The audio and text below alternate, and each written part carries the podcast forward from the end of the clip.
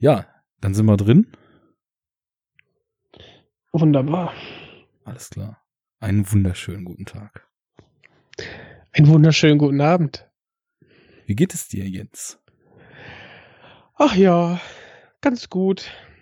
Die schwere Last einer Abschlussarbeit auf den Schultern. Aber das lässt mich nicht davon ab, doch äh, ein, zwei Stunden zu investieren und mit einem guten Freund, einem guten Tropfen über gute Filme zu reden. Oh, was für einen guten Tropfen hast du denn bei dir da? Ähm, ich habe gehört, dass auch in der Film-Twitter-Sphäre gibt es ja auch so ein, zwei ähm, Damen und Herren, die auch gerne mal Whisky trinken. Mhm. Und ich zähle mich da auch zu. Und ja, mit Beginn des Studiums und der WG-Zeit äh, haben wir dann auch, äh, ich und mein Mitbewohner haben dann angefangen, auf das erste gemeinsame Jahr mit einem Whisky anzustoßen und das war damals der Glenn Farkless 12. Und ja, irgendwie haben wir uns dann nach und nach so zu äh, ja, Whisky-Trinkern ähm, oder Genießern, vielmehr möchte ich sagen, entwickelt. Und ja, manchmal möchte man gerne zu besonderen Anlässen dann auch was äh, Whisky trinken. Im Moment trinke ich ein Talisker 10. Das ist dann die Reifezeit, die Zahl immer dahinter, oder? Genau, 10 äh, heißt dann 10 Jahre im Fass gereift. Ähm, das könnten auch, also wenn es jetzt ein Blend wäre, was es nicht ist, das ist ein Single Malt, dann würde es bedeuten, dass der jüngste Whisky aus dem Batch 10 Jahre alt ist. Mhm. So, ist jetzt ein Single Malt, also kann man sagen, alle aus einer Charge äh, werden dann zusammen ähm, gemischt. Eine Charge kann dann sehr viele Fässer bedeuten, je nachdem, wie groß die Destillerie ist, um dann halt einen gleichbleibenden Destilleriecharakter zu entwickeln. Und ja, das ist jetzt zehn Jahre alt, im Fass irgendwo stehen lassen und dann rein in die Flasche. Schön, das klingt doch gut. Zehn Jahre, das ist doch wahrscheinlich äh, noch nicht so viel im Whisky-Business, aber schon gut trinkbar dann, oder? Äh, definitiv, aber es kommt aber auch wieder aufs Fass an. Also ähm, zum Beispiel ein guter Bourbon.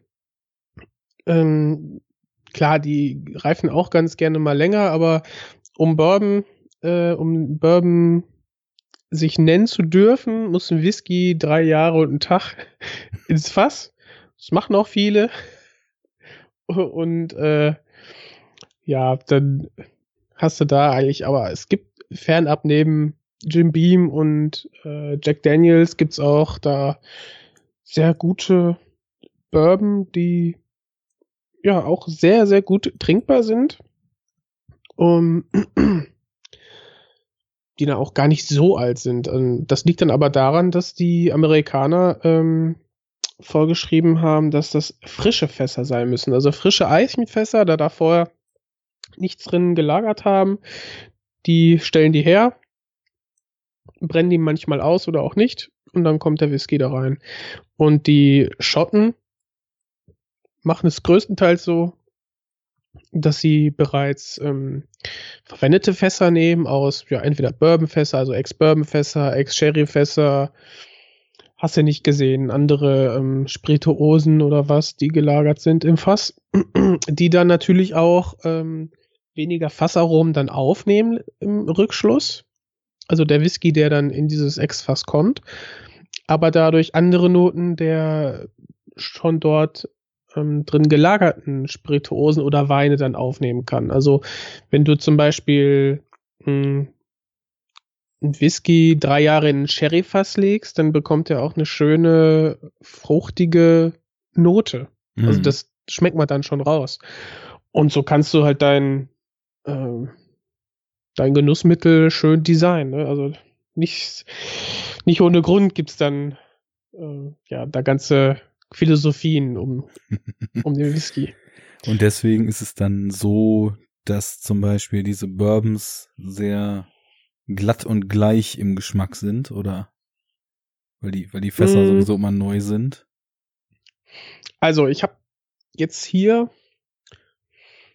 drei Bourbons, glaube ich. Also, ich habe den Makers Mark. Der ist sehr weich, rund und sehr vanillig. Das liegt daran, dass auch, ich glaube, über 50% Mais da drin ist, wenn ich mich nicht ganz irre. Also ne, vergären dann, oder wird dann der Mais äh, vergoren und nicht dann, weiß nicht, Korn, das dann gemeischt ist. Jo. Und ähm, dadurch dann halt diese, diese süße Vanillenote. Sehr, sehr schön, geradlinig. Ähm, dann habe ich aber noch so ein, ähm, ähm, wie ist der? So und so Creek. Oh, schlecht. Mein Kopf. das sei dir verziehen in der aktuellen Phase. Da muss dein Kopf sich mit anderen Dingen als Whisky-Sorten beschäftigen. Ist von, ist von der, ähm, ja, von dem Jim Beam im Prinzip. Ähm, so, ich gucke jetzt mal in meinem Knob Creek, so heißt er. Mhm. Genau. Und das ist zum Beispiel ein neun Jahre alter ähm, greifter Bourbon im Fass. Und ja, ist quasi eine, eine Edelabfüllung, sage ich jetzt mal, von der Jim Beam Distillerie Mhm. in Kentucky. Ja. Und der neueste, den ich mir mal geholt habe, ist äh, jetzt ein Jack Daniels, aber da gibt's dann auch eine besondere Variante, und zwar den Single Cask.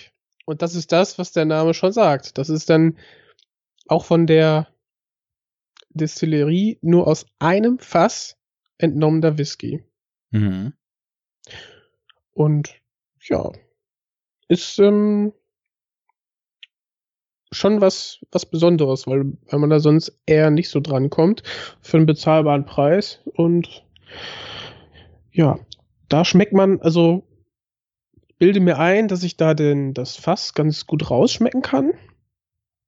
Ähm, aber das Probierfläschchen, was ich vorher mal hatte, ähm, das hat mir sogar einen Tick besser gefallen, weil das noch so ein bisschen, ja, ähm, ja, wie beschreibt man jetzt diesen Fassgeschmack? So ein bisschen eine, eine leichte bittere Bitterkeit, Säuerlichkeit, die so den Speichelfluss anregt. Mhm. Das war jetzt in dem Ist das denn vergleichbar, wenn du zum Beispiel im Wein so einen Barrique-Geschmack drin hast? Oder ist das bei, äußert sich das bei Whiskys dann anders? Barrique ist auch bitter, ne? Ja, das hat, gibt so eine etwas rauere Note im Subtext da teilweise noch rein. Also du, du hörst dann, das ist ja nicht so klar, sondern so ein bisschen, weiß auch nicht, ja, rau ist vielleicht das richtige Wort, bisschen Mhm. rauer. Ja, da kommt eine gewisse Würze mit rein, aber ähm, ich glaube, dass dieses ähm, diese diese Fassnote dann eher in ja bisschen mehr Bitterkeit, ein bisschen ja Ich denke ein bisschen mal, man, Säuerlichkeit irgendwie mit reinbringt. ich denke mal, man muss es probieren. Ich werde jetzt erschossen, ey. Moralisch.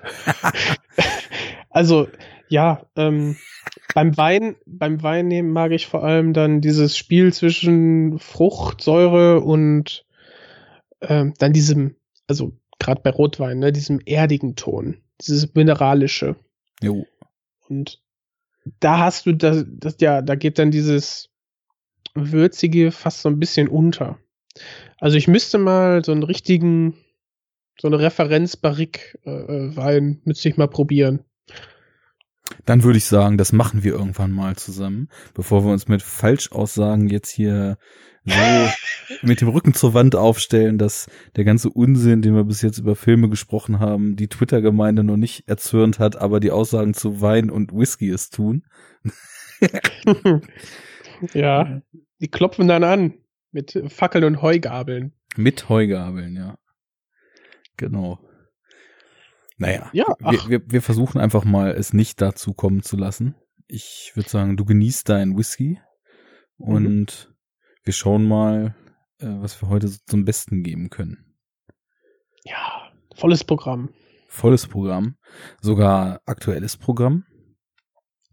Ähm, ich hatte ja eigentlich gedacht, das, das sollen andere machen, was wir hier vorhaben, weil es wahrscheinlich auch wieder jeder machen wird. Aber mhm. Ich wurde dann umgestimmt im Lichtspielhaus meines Vertrauens und äh, war dann doch auch sehr gewillt, was du vorgeschlagen hast, äh, dann auch zu machen heute, weil ich bin mal gespannt, wie man über unseren Hauptfilm nachher so reden kann, äh, weil er sich meiner Meinung nach auch ziemlich vielen Dingen, die man sonst so in Filmen bespricht, irgendwie entzieht auf so eine ganz interessante Art und Weise.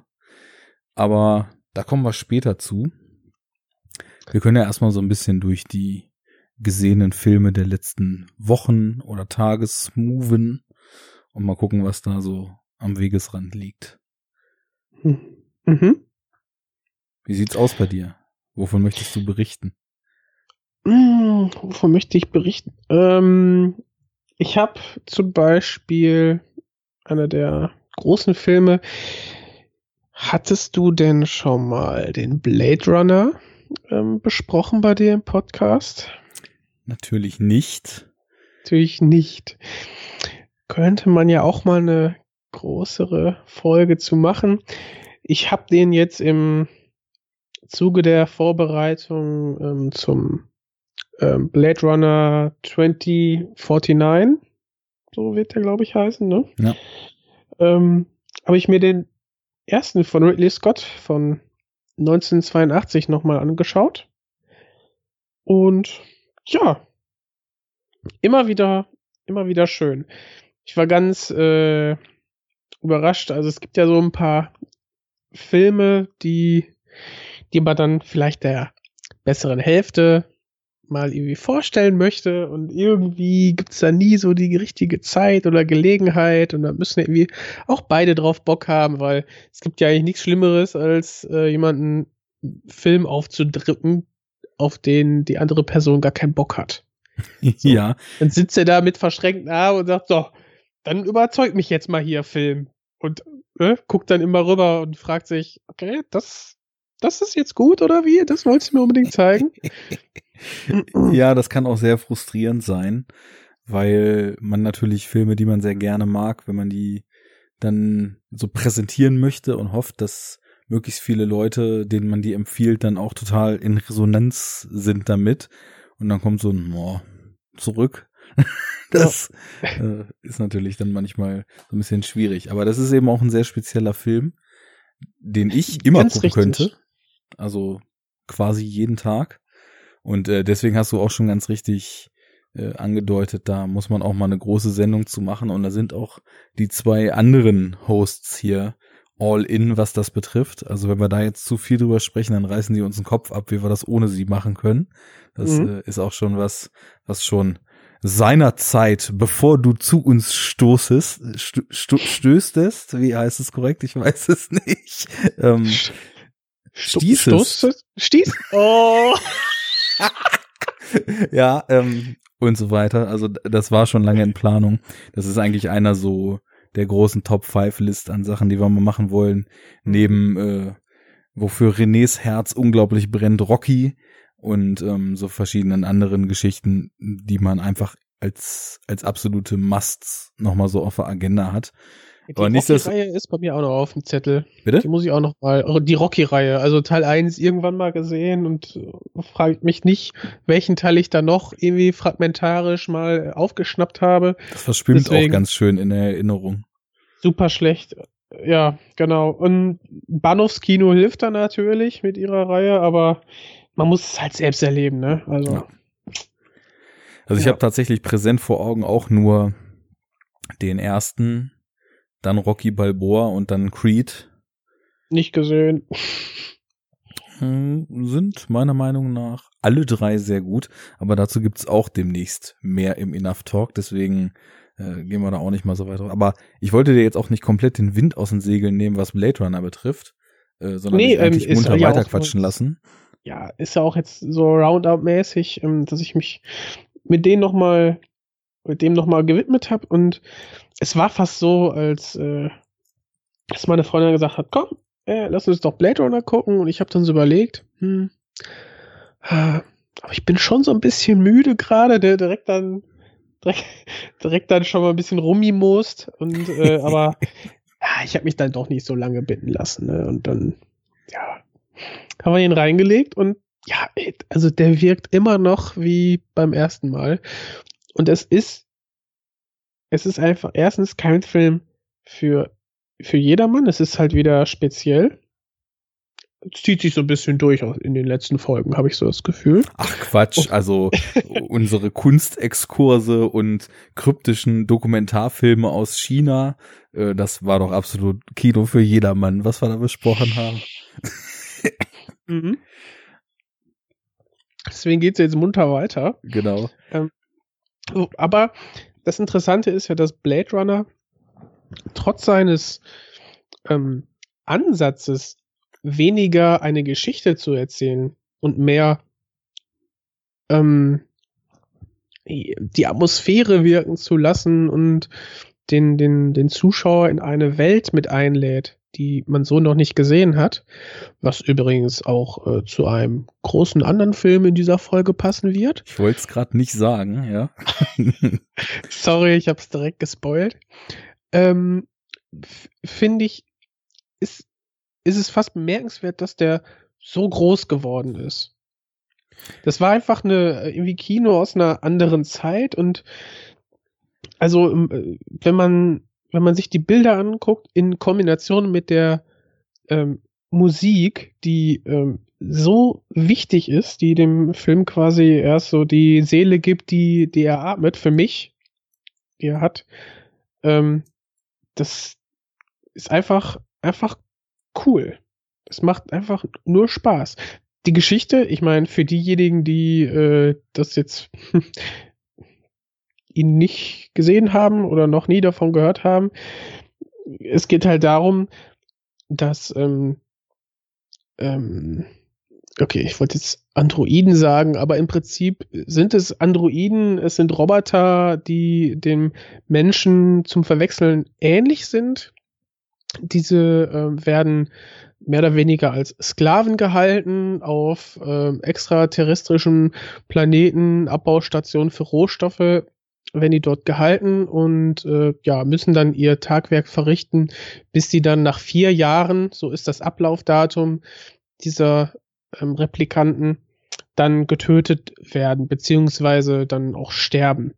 Ähm, das aktive Töten heißt dann in Ruhestand versetzen und das Sterben ist halt Sterben. Und wenn ich mich nicht ganz täusche, waren es vier, kommen auf die Erde und ähm, ja, möchten quasi ihr Verfallsdatum, äh, das Mindesthaltbarkeitsdatum, gerne nach hinten verschieben lassen. Und zwar, wo macht man das? Ja, am besten beim Hersteller. Und das bekommt eine Behörde, die, ich glaube, das ist das die Polizei. Auf jeden Fall bekommt das eine Behörde mit, die dann einen Spezialisten, eben diesen Blade Runner, ähm, installiert, der die äh, Replikanten aufspürt und eben dann in, ja, euphemistisch gesagt, in den Ruhestand versetzen soll. Und ja, die Verfolgung dieser Replikanten durch einen äh, niedergeschlagenen Anti-Helden, sage ich jetzt mal, der durch das okay ähm, Los Angeles von no, äh, 2019 Mhm. Ist einfach toll mit anzusehen. Und das ist eigentlich auch schon die Geschichte. Es ist eine Verfolgung. Ähm, die einen möchten kämpfen um ihr Leben und der andere möchte sie halt dingfest machen, weil es ist ja sein Job.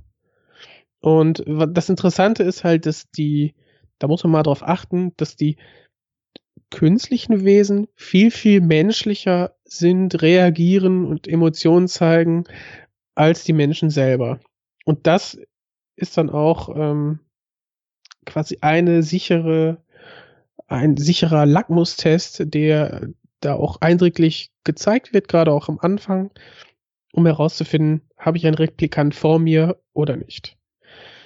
So, und dieser Film erstreckt sich dann ähm, über 117 Minuten und ist für mich einfach pure Science-Fiction-Atmosphäre. Ähm, in denen dann quasi die, in diesem Grundgerüst, das ich gerade skizziert habe, einfach so die moralischen Identitäts- und Menschlichkeitsfragen gestellt werden. Und ja, das ist einfach mal ganz toll. Dafür muss man in Stimmung sein. Und ähm, ja, wundert, also mir hat's wieder mal gefallen, meiner Freundin auch. Ich bin froh und mich wundert es, also ich finde schön, dass du den jeden Tag gucken kannst und der, der Film versetzt einen auch in die in eine gewisse Stimmung. Aber ich muss, glaube ich, um den richtig genießen zu können, schon in einer ja einer gewissen Stimmung sein. Ja, ich denke auch die ganze Zeit, als du eben so von dem Film gesprochen hast, ein bisschen beschrieben hast, einfach nur ja, ja, ja, ja die ganze Zeit und könnte überall sofort anfangen, das Thema aufzugreifen und ich denke mal, es wäre überhaupt kein Problem, aus dem FF jetzt auf Blade Runner zu switchen und da die ganze Episode zuzusprechen, weil was der halt an Gehalt bietet und was der auch an Stimmung und an Kompetenz bei der Inszenierung bietet, das ist halt echt phänomenal. Und ich musste so ein bisschen schmunzeln, weil du eben nochmal auf die Stimmung zurückgekommen bist. Als du vorhin sagtest, naja, ich war eigentlich schon so ein bisschen müde, habe ich gedacht, ja, das ist doch eigentlich genau die richtige Grundvoraussetzung, um komplett in diesen Film einzutauchen, weil, mhm. wie du schon sagst, es geht halt eigentlich nicht darum, dass man sich durch eine Geschichte hechtet und einem eine besonders äh, wendungsreiche und ausformulierte Story erzählt wird, sondern für mich ist der Film immer so ein komplettes Eintauchen und so eine komplette Reise in diese Welt und man treibt und schwebt so durch diese Welt und da spielt natürlich der Vangelis-Score, den du ja auch schon erwähnt hast, eine Riesenrolle. Und das haben die Griechen schon richtig gut rausgehabt, ey. Das ist kannst du im Hintergrund, du musst nichts machen, du lässt den nur laufen und wenn du dich ein bisschen auf die Musik einlässt von Vangelis, dann hast du auch ein ähnliches Gefühl wie mit dem Film zusammen. Also die Bilder und der, des Films mit der Musik, das ist so eine gute Symbiose, ne? Ja, und es hat eben was total, wie ich finde, Traumartiges und ja, es ist wie so ein Empfindungsrausch, einfach den Film zu gucken. Und dann kann man sich einfach so reinfallen lassen. Und da geht es auch überhaupt nicht um irgendeine Geschichte, sondern diese Welt so zu erleben und diese ganzen Stationen, die sie da besuchen, einfach so ja wahrzunehmen. Und das reicht schon völlig. Das das hat so was Transzendentes irgendwie. Und was mich aber natürlich jetzt interessiert, welche Fassung du denn da gesehen hast, vielleicht sogar präferierst, wenn du die verschiedenen kennst, weil ich bin mittlerweile wirklich beim Final Cut gelandet. Mhm. Ich muss sagen, ich würde ganz gerne mal den Director's Cut sehen. Den kenne ich nicht. Ich kenne auch nicht die Kinofassung, die damals irgendwie im Kino gelaufen ist. Ich kenne eigentlich nur den Final Cut. Den habe ich hier rumstehen auf DVD. Mhm. Den habe ich auch geschaut. Ja. Und ich weiß, ich genau. habe also früher nämlich mal, ich denke mal, das war der Director's Cut gesehen, weil ich kann mich absolut nicht erinnern, dass bei meinem Erstkontakt mit dem Film ähm, Kommentare im Off so Film Noir mäßig von Harrison Ford eingesprochen wurden. Und das war ja bei der Kinofassung damals ähm, ja so ein, so ein aufgezwungenes Merkmal des, des, des Studios, als die Testscreenings nicht so gut gelaufen sind, dass man dann ja. gesagt hat, okay, irgendwie kriegen die Leute nicht mit, was da jetzt an Story passiert, wir müssen denen das jetzt erklären.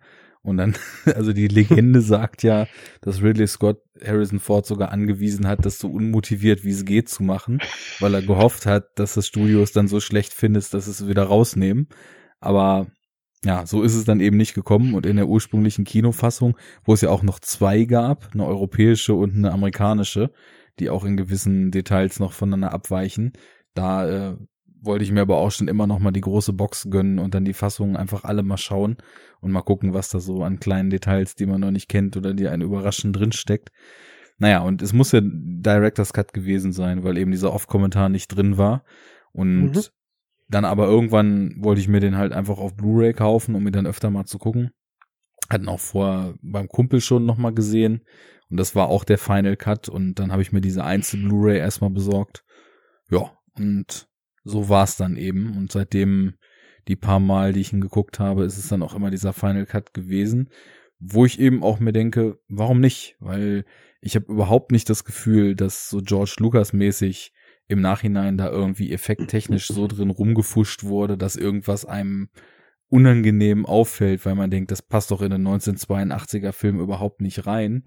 Ich glaube, das liegt das stimmt, aber auch ja. daran, dass der, je öfter ich ihn gucke, desto mehr merke ich, dass es eigentlich ein relativ kleiner Film ist, weil diese Ausschnitte der Straßen, die ja wirklich genial sind, diese Kulissen, dieses Verregnete, diese einfach total dystopische Zukunftsatmosphäre von so einer Welt, die völlig vor die Hunde gegangen ist.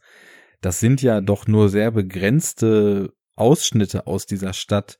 Man merkt es aber nicht, weil es eben so effektiv eingesetzt wird und die Kamera auch immer so schön platziert ist, dass trotz der relativ begrenzten Bildausschnitte man so ein unheimliches Gefühl von Weite und Größe hat, was natürlich auch aufgrund dieser Modellkamerafahrten durch die Skyline mit den Hologrammen, mit den, mit den Flugschiffen dazwischen und so weiter. Das sieht immer noch so fantastisch aus, ey. Auch das, das, das, das, äh, Haus dieser, ähm, der, der, der Kompanie, der, der Firma, die die ähm, Androiden da herstellt. Mhm. Ähm, ich will jetzt die ganze Zeit Wayland sagen. Doch, Wayland Yutani, oder? Ja.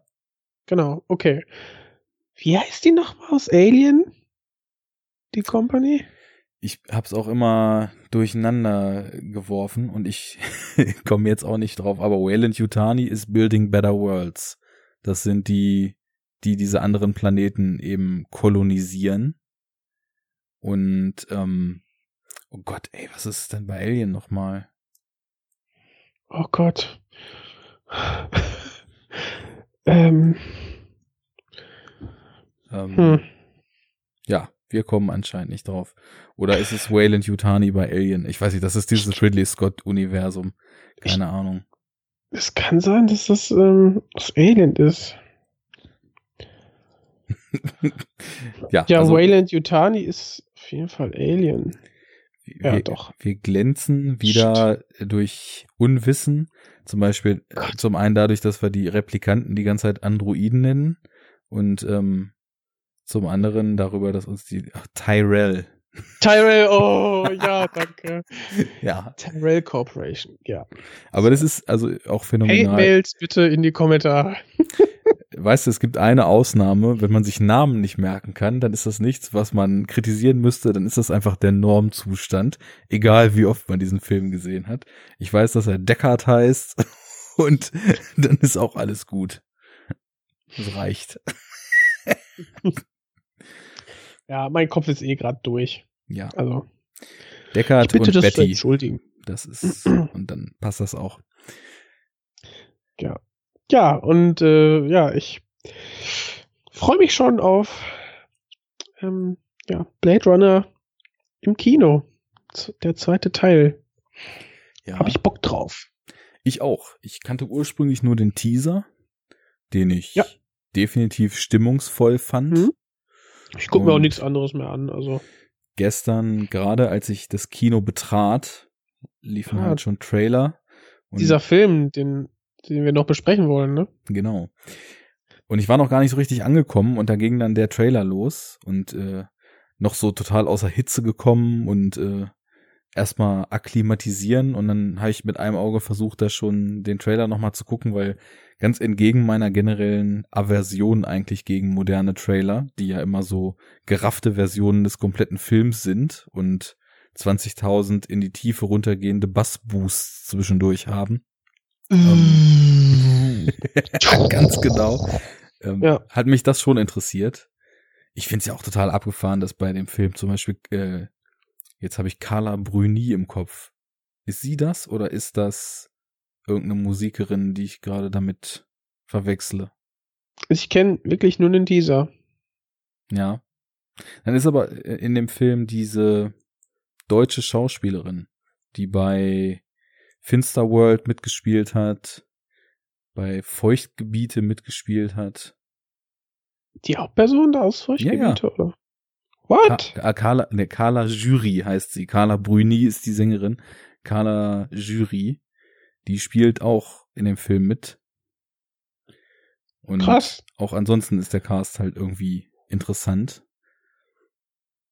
Ja, also ich bin auch sehr gespannt und ich bin alles andere als in dem Falle jetzt mal Fortsetzungshater, weil ich mir denke, völlig unabhängig davon, ob man diskutieren kann, ob man so einen Film braucht oder nicht und ob so ein völlig einzigartiger Film eine Fortsetzung benötigt, da würde ich natürlich auf Anhieb erstmal sagen, nein, der steht halt so für sich und der ist in sich so ein stimmungsvolles und wie ich finde auch eben tief existenzialistisches Konstrukt, das kann man auch so stehen lassen, hat man mhm. jetzt aber nicht. Aber jetzt habe ich eben die Bilder gesehen und also Eye Candy kann er schon mal. Was da inhaltlich passiert, interessiert mich dann jetzt eben auch. Hm, muss man gucken. Ja, Denis Villeneuve, äh, also Bilder ja, kann er, ne? Im, im, Atmosphäre im, im, auch. Im Trailer hat man jetzt auch gesehen, es ist ja auch wieder Komponist Johann Johansson. Mhm. Und der hat halt auch scheinbar seinen Spaß mit dem ursprünglichen Blade Runner Theme mal gehabt. Und wenn man weiß, was Johann Johansson für Arrival und für Sicario etc. komponiert hat, dann also hatte Sicario war einfach nur Zucker. ja, und Arrival fand ich auch. Also der Sicario noch, noch intensiver, das ist schon richtig, aber der weiß, was er tut und Villeneuve ja. eben auch. Und deswegen bin ich da hochgradig gespannt. Ja. Ich merke das immer, wenn, wenn mir ein Soundtrack nicht aus dem Kopf geht und ich dann auf äh, weiß nicht, Soundcloud, YouTube oder Spotify dann immer wieder drauf zurückkomme, dann ist das ein Soundtrack, der auch für sich stehen kann. Und bei Sicario war das so. Mhm. Und ähm, bei Arrival hat er auf jeden Fall die Atmosphäre getragen, aber irgendwie blieb er nicht so in meinem Kopf, muss ich sagen. Also mal gucken, vielleicht wie das, äh, wie sich das noch verändern wird. Also ich muss sagen, das Stück aus Arrival, wo es die Montage gibt, wo sie anfangen, diese Kommunikation mit den Besuchern zu entwickeln und mhm. dann man Jeremy Renner mit seinem pausbäckigen Spitzbubengrinsen sieht, wie er mit diesen Schrifttafeln äh, da immer durchläuft und ähm, man so eine, nachdem das alles sehr, sehr langsam, was auch gut ist, im, im vorherigen Teil abläuft, man so eine beschleunigte Sequenz hat, die diese, die diesen Zeitraum der Kontaktaufnahme und der ersten Schritte so ein bisschen rafft.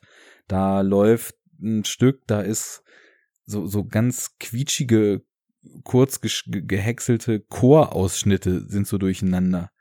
Es klingt fast wie so ein Geplapper. Und das habe ich, also seit dem Film, ich meine, ich habe den Soundtrack auch äh, gefühlte hundertmal gehört seitdem, aber hm, das okay. ist, mir, ist mir gar nicht mehr aus dem Ohr gegangen. Und hat mir halt eben auch gezeigt, also ich meine, dieser Soundtrack zu Sicario, der ist wie der ganze Film einfach nur niederschmetternd. Also du hast wirklich das Gefühl, ähm, ich meine, Sicario ist ja so ein Film, du siehst den und wenn du damit durch bist, dann denkst du dir, ey, diese Welt ist so abgefuckt, ich will nicht ja. mehr in ihr leben. Und äh, das, das katalysiert der Soundtrack natürlich enorm. Also wie diese brodelnden Basswände äh, da aufkommen, als sie da kavalleriemäßig über die mexikanische Grenze fahren und so weiter. Das ist schon heftig. Und großartig. Ja, bei Arrival habe ich dann eben gemerkt, okay, der Johann Johansson kann scheinbar nicht nur ultra düster, sondern er kann eben auch sowas, was man schon echt fast so als Uplifting einstufen würde, komponieren.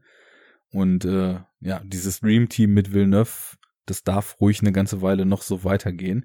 Denn wie wir ja wissen, es gibt so Komponist-Regisseur-Gespanne, die scheinen sich immer besser einzufahren.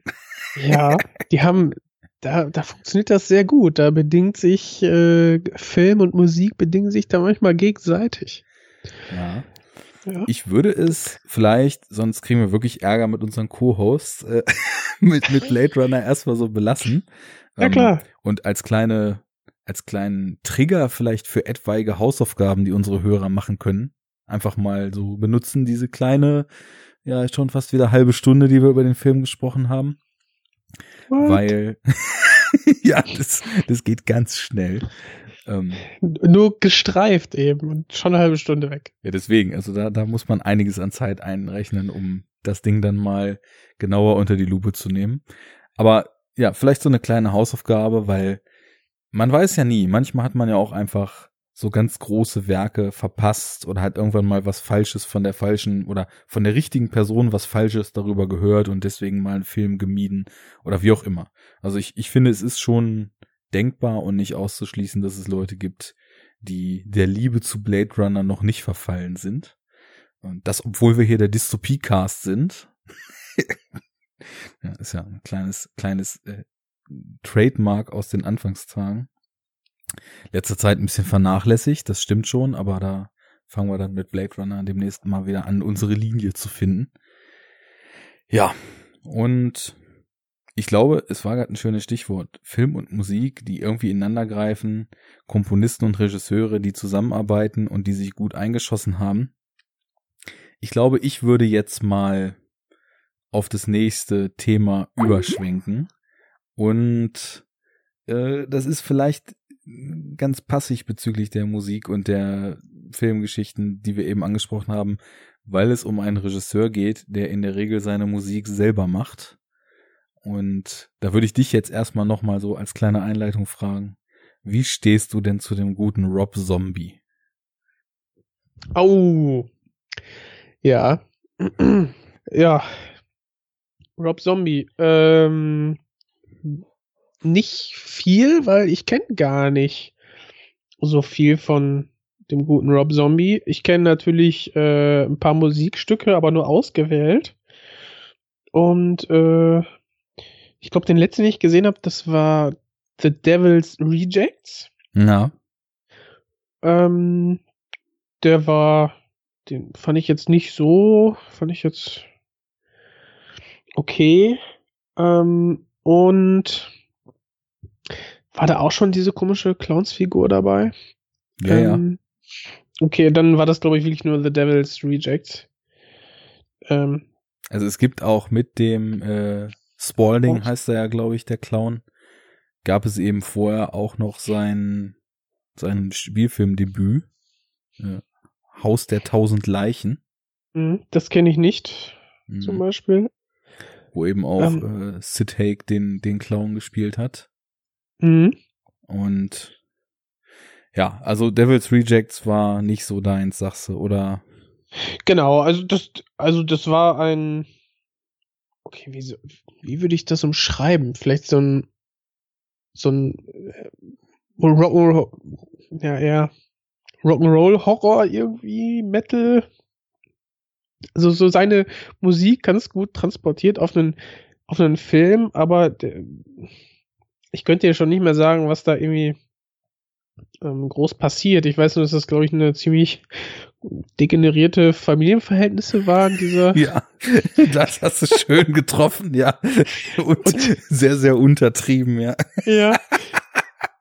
Das, das war irgendwie ganz interessant. Und die haben auch eine, ja, fragwürdige Moral der Waffengewalt, weil man die äh, einsetzen kann und nicht. Ja. Von Nekrophilie und solchen Geschichten oh. nochmal ganz abgesehen. ja, eine muntere Bande da, munterer ja. Haufen. Ansonsten hab ich also ich habe das Halloween Remake nicht gesehen, den zweiten Teil, also dieses Halloween 2 soll ja also hat ja dann doch ein paar Fans. Kenne ich leider auch nicht. Lords of Salem hast du glaube ich mal auch ähm, angesprochen auf Twitter habe ich auch nicht gesehen. Ja. Also, nee, ich kenne, also ich kann mich nur an The Devil's Rejects erinnern. Okay, also dann hole ich noch mal kurz einmal ein bisschen aus. Ähm, bei mir ist es nämlich schon so, dass ich nicht alles, also die Halloween Remakes, die kenne ich auch nicht. Die habe ich irgendwie aus ganz, ganz lange aus so dogmatischem Remake verweigern irgendwie nicht gesehen. Und mhm als mir dann irgendwann bewusst geworden ist, dass die ja von Rob Zombie sind und dass ich von Rob Zombie, den ich auch über The Devil's Rejects kennengelernt habe und ja, im Gegensatz zu dir den doch ganz schön krass fand. Also das, das war eine Zeit, da habe ich ein bisschen auch so das, das Horrorkino, was ich so ein bisschen aus den Augen verloren hatte, wiederentdeckt.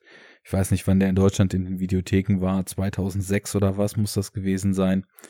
Und ich war von dem Film ziemlich zerstört, weil ich den auch ganz schön hart fand, aber auch auf so eine ganz seltsame Weise amüsiert, weil der halt, das ist vielleicht das, was du als Rock'n'Roll Horror bezeichnest, eben so einen ganz irren Weg aus Überdrehtheit, aus ultra harter Exploitation, die halt auch, also je nachdem, wie man sie liest, zeitweise auch einfach so dick aufgetragen ist, dass man das Ganze halt sowieso nur wie so ein filthiges Augenzwinkern verstehen kann. Ich habe es aber eben nicht so verstanden und habe den Film deswegen als sehr hart und sehr vereinnahmend und auch sehr gnadenlos wahrgenommen.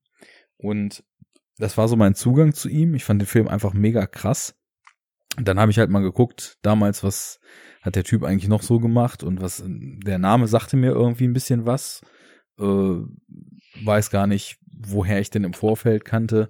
Wahrscheinlich eben auch von der Musik, wo er dann ja auch ja. schon lange aktiv gewesen war.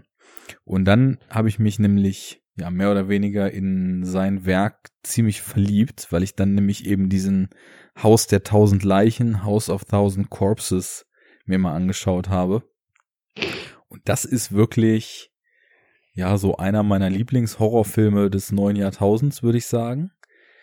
Weil der ist so schizophren, das kann man eigentlich kaum in Worte fassen. Der ist auf der einen Seite ist der ist der bunt überdreht irre, auf der anderen Seite halt auch knüppelhart, äh, gnadenlos, niederschmetternd, im wahrsten Sinne des Wortes äh, zersägend und ähm, hat halt total schräge Figuren und äh, ja, dreht einfach völlig ab. Also ist halt audiovisuell zwischendurch, sind da auch einfach so Bild- und Toncollagen drin.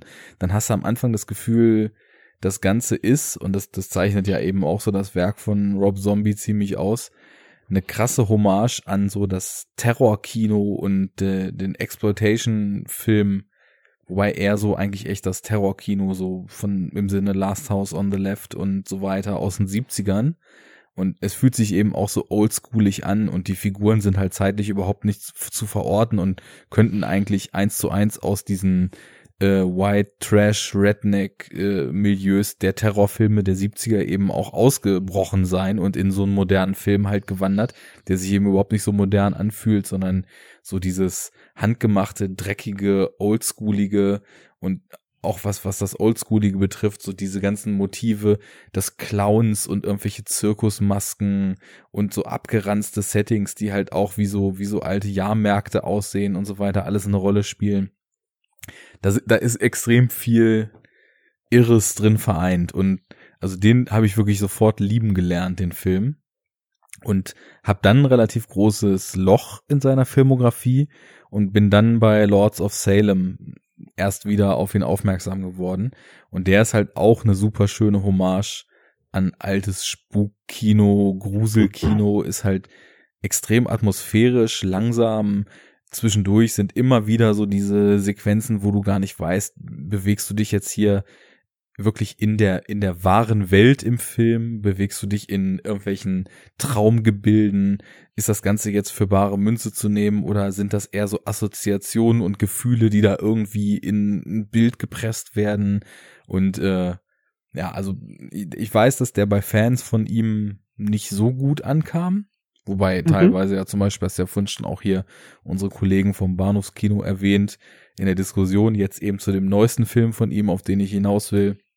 Zum Beispiel Patrick vom Bahnhofskino eben auch meinte, Lords of Salem wäre zum Beispiel sein liebster Zombie. Und ähm, ich kann es auch gut verstehen, weil er halt einfach, der, der, der ist so, der, der fühlt sich an ja auch so teilweise, als ob der aus so einer Stephen King Welt kommen würde. Nicht nur weil jetzt auch Salem so die der, der die Namensgleichheit ist, der ist auch ein Ort, der ständig bei Stephen King auftaucht, sondern da gab's auch ein Buch irgendwas mit Salem, oder? Genau, das also ich weiß nicht, wie es im Original heißt. Brennen muss Salem ist es im Ja, ja genau im Deutschen und äh, im King Universe gibt's ja auch immer so wiederkehrende Motive und allein dass dass diese das, das spielt ja dann alles da immer im, im, im Norden der Ostküste, in diesem Bundesstaat Maine, der halt auch so grau und trostlos wirkt. Zumindest so wird's immer in den Stephen King-Verfilmungen, die ja nicht unbedingt alle gut sind.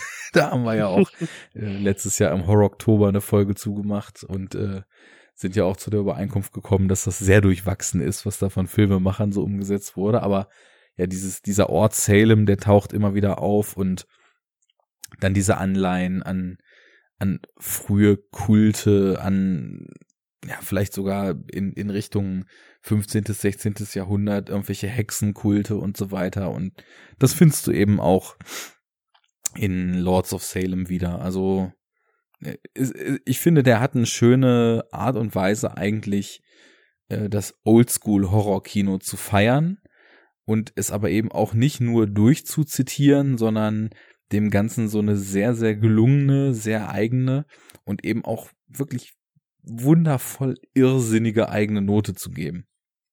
Deswegen war ich bis jetzt an dem Punkt, dass ich sagen würde, dieser Filmemacher ist klasse. Sein Halloween 1 habe ich mittlerweile jetzt eben hier auch schon stehen. Ich mir letztens mal gekauft, werde den bald mal gucken. Werde den mit dem Original natürlich zwangsweise vergleichen, weil das kann man nicht anders, aber bin da erstmal so ganz offen für. Ja, und jetzt hat letztes Jahr der gute Rob Zombie als Autor, äh, als Produzent und eben auch wieder als Director und teilweise auch als Komponist den Film 31 gedreht. So. Mein Vorverständnis zu 31, ich habe, glaube ich, mal den Trailer gesehen. Ja. Und da kam es mir so vor, als wäre, es gäbe es ähm, in einem abgeschlossenen Gebiet, ich weiß nicht, Lagerhalle, keine Ahnung, äh, verschiedene Räume, irgendwie 31 Menschen, die sich nach und nach alle abschlachten. ja, und dazu äh, bunte, buntes Flackerlicht und äh, Metal. ja, ist äh, davon abgesehen, dass es nicht 31, sondern weniger sind, beschreibt Logisch. das eigentlich ziemlich genau diesen Film. Also. Ah, cool. Hat der Trailer doch äh, gut zusammengefasst. ja, ich, ich muss sagen, ich habe den Trailer schon durch Zufall dann mal gesehen. Einfach weil ich auch dachte, Rob Zombie, ne? Schaust du mal rein. Mhm. Und dachte damals schon so, oh, pff, ich weiß ja nicht. Also das sieht alles so, ja, im Vergleich zu dem, was er früher gemacht hat, was sich einfach auch irre angefühlt hat, aber nicht erzwungen und äh, mit dem Dampfhammer irre, sondern einfach so eine gewisse Natürlichkeit in diesem Irrsinn hatte, weil es einfach sich wie Rob Zombies Style angefühlt hat, ähm, wirkte das dann doch sehr gezwungen und sehr auf maximal skurril und maximal durchgetrimmt. Naja, und jetzt habe ich mir den mal für kleines Geld geliehen in so einer Aktion letztens in der hier Online-Videothek, Amazon-Video, die hatten irgendwie einen Haufen Sachen für 99 Cent. Und ja gut, für 99 Cent kannst du auch den neuen Adam Sandler-Film mal ausprobieren. Also das ist ja nun wirklich keine Summe mehr. Und es war jetzt auch nicht so, dass ich gesagt habe, oh, ich habe da aktiv keinen Bock drauf, sondern ich dachte, okay, der Trailer hat mich nicht überzeugt. Aber es ist ja Rob Zombie und alles, was ich von ihm bis jetzt kenne, ist halt super. Schauen wir Alle mal. Alle beiden Filme. Ne, drei. Ne, drei. Und äh, ab, also so ab drei Filmen finde ich von einem Regisseur, mhm. die man wirklich alle überdurchschnittlich gut findet, bin ich zumindest so weit, dass ich ableiten würde, der Mensch kann was. Auf jeden Fall, auf jeden Fall kann man sagen, okay, der mhm. macht Filme nach meinem Geschmack. Ja. Und gerade bei ihm, der eben auch so einen sehr distinktiven Style hat, äh, bist du halt auch relativ schnell an einem Punkt, wo du merkst, okay, das, das ist jetzt was auf die Art, wie es gemacht ist, kannst du schon eindeutig dir ein Bild machen, dass es was für dich ist. Ne? Mhm. Naja. 31 angefangen und ich glaube, ich kann es nicht anders sagen. Also schematischer, plumper und hinten raus auch einfach uninspirierter als diesen Film kannst du so eine Thematik eigentlich nicht inszenieren. Und das im Zuge des, ich weiß nicht, achten Saw-Films oder so? Na gut, da bin ich bei Teil 4 ausgestiegen. Das, das weiß ich nicht. Ja, ich ähm, kenne noch weniger, aber ich meine, das ist ja dann auch irgendwie auch so eine, eine Masche, eine Masche, die sich dann über viele Teile hinweg gezogen hat. Mhm. Aber soll da nicht jetzt sogar noch ein neuer rauskommen? Ja.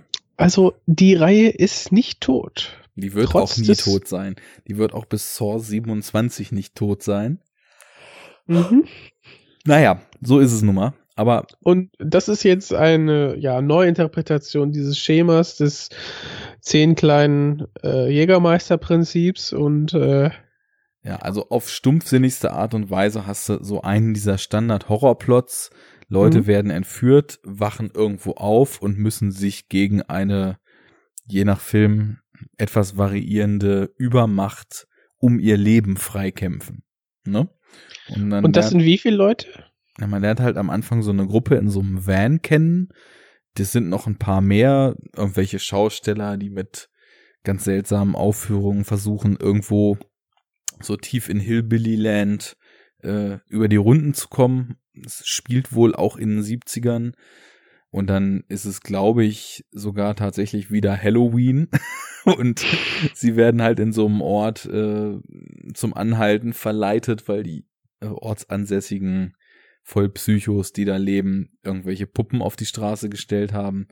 Und dann werden sie halt entführt und betäubt und wachen in einem ja nicht weiter spezifizierten Komplex auf, der und das ist vielleicht so eine der wenigen Sachen an dem Film, die man schon auf jeden Fall wertschätzen als gelungen einstufen muss, der vom Production Design wirklich kaputt ist. Also es ist wirklich so das, das abgefuckteste, was du dir vorstellen kannst. Und es sind eben auch total viele verschiedene Areas, durch die sie sich dann später bewegen, die halt schon echt äh, runtergekommen gemacht sind. Und da die Leute, die die Sets gebaut haben, denen ist auf jeden Fall Credit zu geben, weil da ist viel Arbeit reingeflossen, da ist auch Kreativität in dem Sinne, dass so kleinere Details schon echt nice sind. Im Grunde genommen repliziert es einfach nur das, was man so als Settings des Terrorkinos seit 35 Jahren kennt, aber davon abgesehen, also so rein handwerklich ist das, sind die Settings und die Kulissen schon gut gemacht.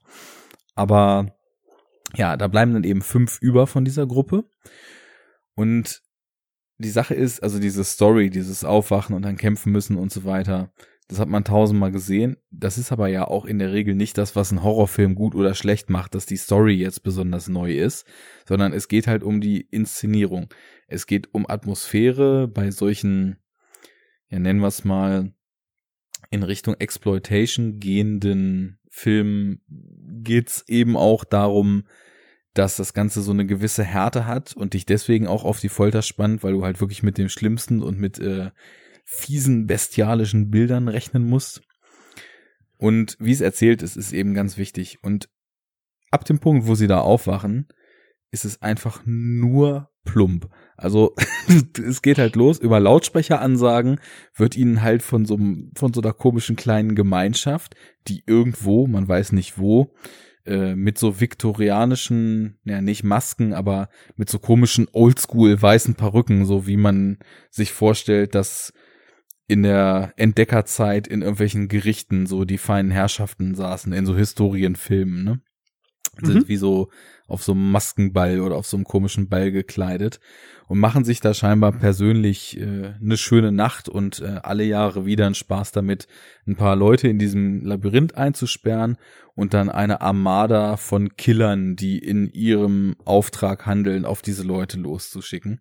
Ah. Und dann, ah. dann ist es halt echt immer so, The game 31 starts now.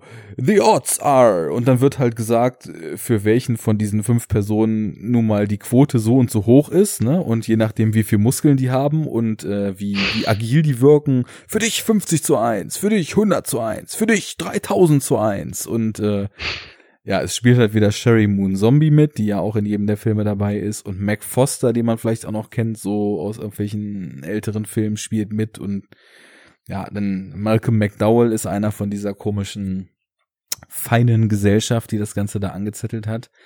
Aber es ist dann wirklich so, es kommt keinerlei erzählerischer Fluss auf. Es kommt auch keine Spannung auf. Es ist einfach nur so, der nächste total auf Freak getrimmte Killer wird eingeführt. Und das sind dann zum Beispiel spanisch sprechende Lilliputaner Nazis oder irgendwelche äh, White Trash Motorsägen Klauenbrüder oder ein, ein deutsch sprechender Riese mit einer mit einer seltsam singenden Zwergin, die mit mit mit äh, Nagelhämmern bewaff bewaffnet Hänschen klein singend die Arena betreten. Und es ist einfach also wirklich wenn man so erzählt merke ich dann klingt's irgendwie gar nicht so kacke. Weil klingt sehr lustig. Ja es, es klingt so lustig aber es ist halt es ist überhaupt nicht lustig. Es ist einfach nur total stumpf und wie äh, ein guter Podcast-Kollege, den man in letzter Zeit leider nicht mehr so häufig hört, sagen würde, einfach nur dämlich. Aber wirklich einfach nur dämlich. Also, was ich vergessen habe zu erwähnen, als der Film losgeht, sieht man äh, so eine Schwarz-Weiß-Sequenz, wo ein Typ mit einer Axt äh, auf die Kamera zugeht, einen Monolog hält, dass sein Job ja ist, äh, Leute zu killen und dass er das damn real good macht und dann schlachtet er halt so einen gefesselten Menschen ab und dann geht der eigentliche Film erst los. Der ist dann quasi so der Endgegner. Aber also ist es die Szenen, wo dann tatsächlich diese Killer denen nahe kommen, die sind halt in keinster Weise so dynamisch oder oder actionreich gemacht, dass einen das mitreißt, sondern es wird einfach nur die Kamera gewackelt und du kannst nichts erkennen. Du hast irgendwie keine Ahnung, wenn die da angegriffen werden, wer gerade wo ist in den Räumen, für wen wie Chancen bestehen, das das irgendwie hinzukriegen, wer gerade eine Waffe hat, keine Waffe hat, wer gerade in Bedrohung ist. Es röhren einfach nur Motorsägen und die Shaky Cam ballert hin und her und irgendwas ist schnell geschnitten. Ähm, dann hast du halt auch wirklich so das Phänomen, das ist jetzt in Horrorfilmen nicht seltenes, aber hier extrem ausgeprägt, dass die sich auch wirklich unfassbar dämlich verhalten die ganze Zeit. Also sie könnten halt im Grunde genommen die meisten von ihren Angreifern, wenn sie einfach nur nicht gar nichts machen würden, wenn sie zum Beispiel mit einer Waffe hinter so jemandem stehen, sondern ihn einfach kaputt hauen würden, dann hätten sie halt kein Problem und würden alle überleben. Aber sie machen es halt nicht, sondern stehen halt dumm rum, gucken in die Gegend oder rennen in die falsche Richtung oder lassen sich halt einsperren. Es wird die ganze Zeit nur, hey man, fuck you! Ja, come on, come on, bring it on, fuck you! So, so sind ungefähr die Dialoge, die die ganze Zeit mit, mit den und, und dann wundern die sich, dass sie dann äh, ja eine Axt im Schädel haben, drei ja, Sekunden gut, später. Die, die Typen sind ja sowieso eben dafür angesetzt, sie möglichst schnell zu töten. Also das ist ja nun äh, nicht das Hauptding, äh, also da, da rauszukommen. Klar, du hast am Anfang ja immer so das Ding, Leute in solchen Situationen wollen in solchen Filmen dann eben auch nicht so ganz akzeptieren, was um sie rum passiert. Aber hier, also es, es fehlt an allem was ein Film mhm. mit so einer, nennen wir es mal, ausgelutschten Prämisse interessant machen könnte. Und es wirkt nur noch wie so eine Nummernrevue an Freakshow. Also ich fand in den Filmen, die ich von ihm bis jetzt kannte, da haben die Settings, die Figuren und eben auch dieses abgedrehte in der Regel auch so ein stimmiges Gesamtbild ergeben. Und das fühlte sich eben nicht so reingeflanscht an, sondern sehr natürlich. Und hier hast du halt echt so, es geht relativ normal los, dann sind sie da, und ja, dann läuft halt dieses bekloppte Spiel und es kommt halt ein Freak nach dem anderen des Freakseins wegen in diese Arena rein. Und dann, ja, das typische äh, einer nach dem anderen Prinzip und am Ende bleibt halt, ne, welch Überraschung, das Final Girl übrig. Und ja, die Auflösung des Ganzen ist halt auch extrem spannungsarm und extrem lame einfach. Und mhm.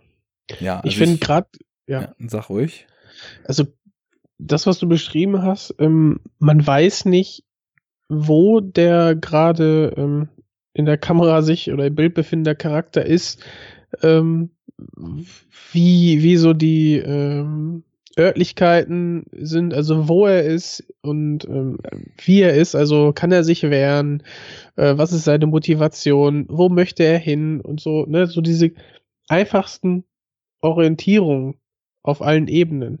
Wenn die nicht gegeben sind, dann finde ich, also ist es bei mir so, ich kann, bei mir ist dann äh, die Spannung futsch. Ja, ist ich, auch so. Ich akzeptiere dann nur das, was ich sehe. Ich gehe null mit, weil ich kann ja auch nicht mitgehen. Ne? Ich weiß ja nicht, ähm, ich kenne weder Motivation noch, noch Handlungsort und Zeit. Also, ähm, ja, kann man kann sich gar keine Spannung aufbauen. Und wenn du dann noch sagst, so ja, atmosphärisch ist das auch irgendwie, wirkt es so zusammengeflanscht und nicht so homogen. Ja, du machst nicht gerade Werbung.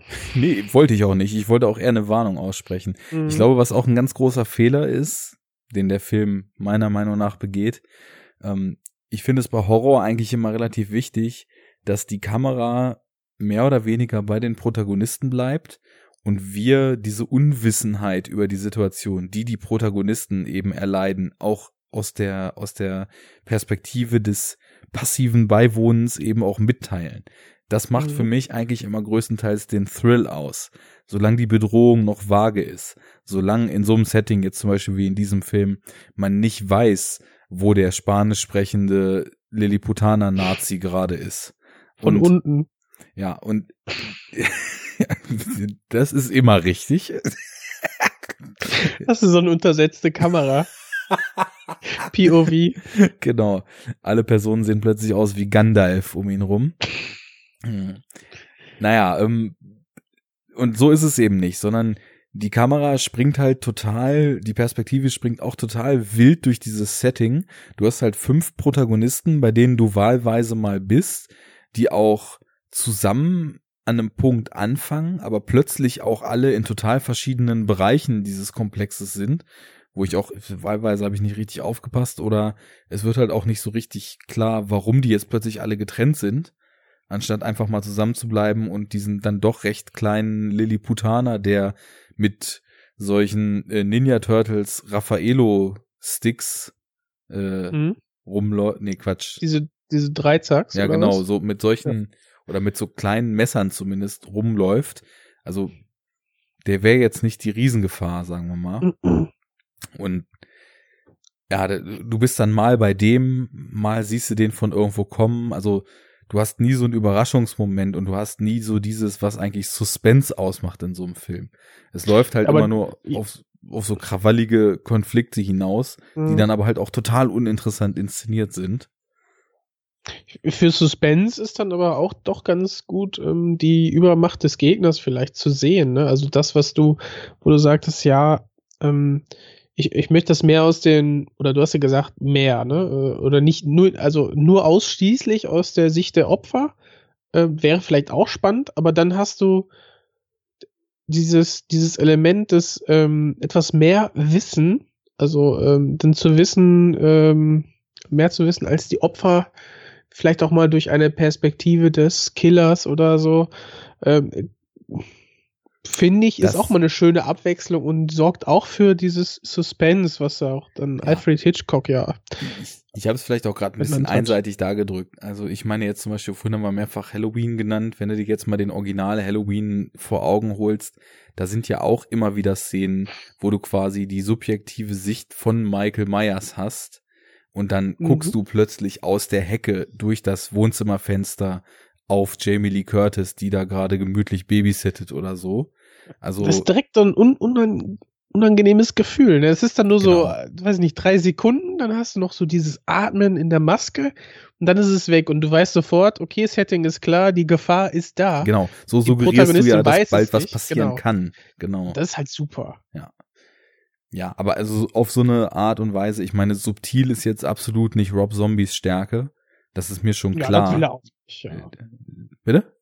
Ich glaube, das will er auch nicht. Nee, das, das, das will er absolut nicht und äh, das erwarte ich auch überhaupt nicht, wenn ich so einen Film sehe. Aber so eine gewisse erzählerische Raffinesse habe ich von ihm eigentlich immer, vielleicht erinnere ich mich auch falsch, aber ich habe jetzt auch manche der Filme mehrfach gesehen und finde die da eigentlich immer. Interessante Ideen, abgedrehte Ideen und das ganze Ding wirkt eben auch so ein bisschen, obwohl ich halt nicht alle sechs Filme sind es ja, glaube ich, von ihm. Ich glaube, El Super Beasto hat er auch noch gemacht, diesen Animationsfilm. Mhm. Ähm, obwohl ich die nicht alle kenne, habe ich hier das ungemein stark das Gefühl, dass er eigentlich nur sich selbst recycelt. Und das ist was, das, das nervt mich bei sämtlichen Filmemachern. Das nervt mich auch bei Tarantino, wo ich in den letzten zwei Filmen das Gefühl habe, dass er eigentlich nur noch jetzt anfängt, sich selbst zu, also natürlich nicht nur, ne, weil er eine Million andere Sachen auch immer zitiert, die ein kleiner, unbedeutender, gerade mal äh, zweieinhalbtausend Filme gesehen haben, da äh, worum wie ich natürlich nicht erkennt. Aber das ist ja auch überhaupt gar kein Ding so in der Sache, aber wo ich dann das Gefühl habe, dass, dass man selbst oder dass er selbst äh, sich mehr zur Vorlage wird. Und so ist es hier bei dem Film eben auch. Und ja, das nervt mich. Und der Film war wirklich äh, nicht die Art von Qual, die ich mir erhofft hatte. Weil ich hoffe, dachte halt, dass es, dass es so ein zombie-mäßiger Höllenritt wieder wird und man einfach gar nicht klarkommt. Und mit irgendwie einem grinsenden und einem äh, zer zerschmetterten Auge aus der Sache rausgeht und sich denkt, ey, what the fuck, der Typ ist einfach nur durch. Aber das war leider überhaupt nichts. Also eine schöne Warnung, ein Service an die Hörer. Ich denke, da läuft es drauf hinaus, ja. Eine dicke, mhm. fette Warnung. Also da gibt's deutlich interessanteren Horror aus den letzten Jahren und da gibt's deutlich interessanten Horror aus der Filmografie von Rob Zombie. Hm. Oh man. Tja, klingt so ein bisschen nach äh, dem schnellen Geld und irgendwie nach Horror von der Stange. Das ist es irgendwie auch wieder nicht, komischerweise. Also dafür steckt dann auch in zu vielen Details viel zu viel Arbeit. Hm. Aber, Aber für wen ist denn dieser Film? Ich glaube, er hat wahrscheinlich vermutet, dass der halt extrem für seine Fans ist, weil sämtliche Trademarks von ihm da irgendwie drin auftauchen. Aber ich weiß nicht, also die, die Reaktionen, die ich jetzt so mitgekriegt habe, waren halt überwiegend nicht nur so, oh, das war's jetzt nicht, sondern wirklich desaströs, ne? Also hm. das, das teilweise echt, äh, also so, so mein Statement war, ich war bis jetzt echt Rob Zombie-Fan, aber sorry, der Film war einfach nur plump und dumm und uninspiriert. Und ich dachte halt eigentlich so, dass ich mir damit schon so einen halben Shitstorm einhandle. Und dann kam halt von zig Leuten, die ich halt auch als sehr Horrorfilm-affin einstufe, die dann eben auch teilweise sogar eigene Horrorfilm-Podcasts machen, kam dann so, ey, geht gar nicht, äh, mhm. schlechtester Horrorfilm der letzten Jahre für mich und so weiter. Boah, also krass. Ja, und es war wirklich, ich, ich sehe vieles immer noch mit so einem wohlwollenden Auge, aber ich fühlte mich fast so ein bisschen verscheißert, weil der einfach so komplett inspirationslos runtergefeuert ist. Dann wird zwischendurch, hat er halt einfach schon auch mal so ein paar sehr, sehr ekelhafte, morbide Ideen, aber macht halt gar nichts draus oder beziehungsweise bezieht die, das ist nur so eine Ideenschau, die sich zu gar nichts Ganzem und Runden zusammenfügt. Mhm. Naja, nicht gut. Und das musste mal raus. ja, zum Ablassen der negativen Seherfahrung äh, bietet sich das ja auch mal an, hier eine Warnung auszusprechen. Ich muss auch sagen, man kann am besten über Sachen reden, die einem extrem gut oder extrem schlecht gefallen haben. Mittelmaß ist immer schwierig irgendwie. ja.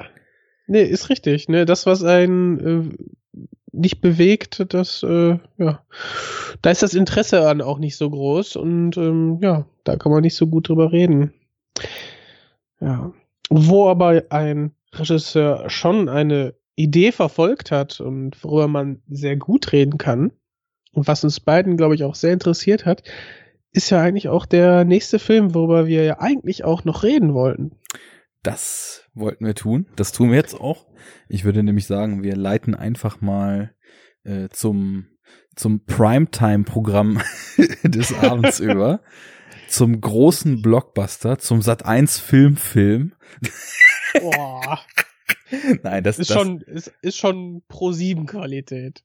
Ja, gerade so. Ey, wir müssen auch irgendwann unbedingt noch mal diesen Film, der uns unser regelmäßiger Kommentator, ja, Gormengast oder wie man auch immer diesen Namen aussprechen soll, schon mehrfach gepitcht hat, in der Veronika Ferres Angela Merkel angriff und der Bundestag von Terror oh. Terroristen angegriffen wird. Ich weiß nicht, ob ich das sehen will. Wie kannst du das nicht sehen wollen? Ah, also, Veronika Ferres, wer hat das, wer hat das nochmal gesagt? Ich, ich glaube, das war auch äh, Werner Herzog, der hat er nicht gesagt, dass Veronika Ferres sowas Einmaliges ist, irgendwie Ausnahme-Schauspielerin aus Deutschland.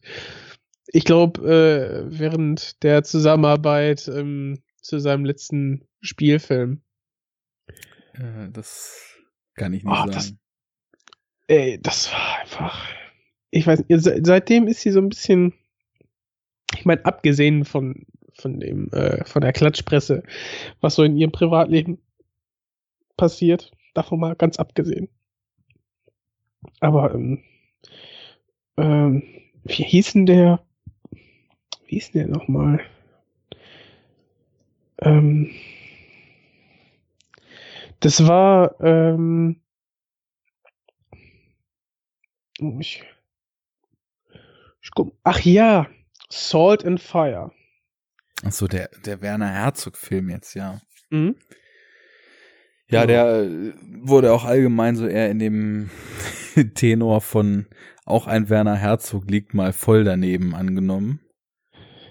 Ja, wo, wobei da gab's ja auch dann äh, Stimmen, die gesagt haben, ja, ach hier äh, ganz ganz groß und die Dekonstruktion des Thriller-Genres und so. Ja, Weiß nicht. ich, ich saß da drin, dachte mir so, hast du keinen Bock gehabt so?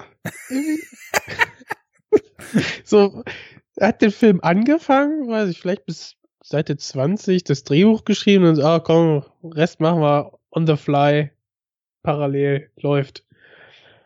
Ja, so ein bisschen bei den, was bei den Dokus gut funktioniert, das Überschwenken zu einem ganz anderen Thema, was irgendwie dazu vielleicht passt oder auch nicht, schafft er, also das geht irgendwie nicht im Spielfilm auf. Ja. Und ich glaube, seitdem oder damit, da hatte ich so ein bisschen, ich konnte ihr die Rolle nicht so richtig abnehmen und für mich war das jetzt dann nicht die beste Leistung von Veronika Ferres und ja, aber vielleicht ist das einfach ein, ein guter Film, äh, eher so in die, in die Trash-Ecke, dass man da anderweitig großen Spaß mit haben Ja, kann. äh, natürlich plane ich genau auf diese Art und Weise den Film zu gucken. Also na, natürlich werde ich jetzt nicht ernsthaft äh, einen guten Film erwarten, wenn Veronika Ferres Angela Merkel spielt und die fiesen Araber den Bundestag angreifen. Aber das klingt klingt schon so unfassbar scheiße, ja. dass ich also da auf Trash-Potenzial definitiv hoffe. Wobei es vielleicht auch einfach nur schmerzhaft wird. Also das muss man mal gucken. Aber wir müssen sowieso irgendwann mal so eine Trash-Sendung machen und Das kannst, ihr hattet, hattet ihr nicht geplant hier, äh, du, guckst ähm, La La Land und Christian Steiner muss da was anderes anschauen. Perfekt, da haben wir den Film. Das ist doch geil. Drück Ja. ihm doch de diesen Film aufs Auge, ey. Perfekt. das wäre was. Gut, da kommen wir mal wann anders zu. Ähm, ich würde sagen, wir, wir leiten einfach mal äh, ohne Sat 1 Film, Film, äh, Irreführung und äh, andere diffamierende Bezeichnungen zu unserem Hauptprogramm über. Was ist es? Dunkirk von Dun- Christopher Dunkirk Nolan. Von Christopher Nolan. Hoi. Ja? Ja, Ja, nicht?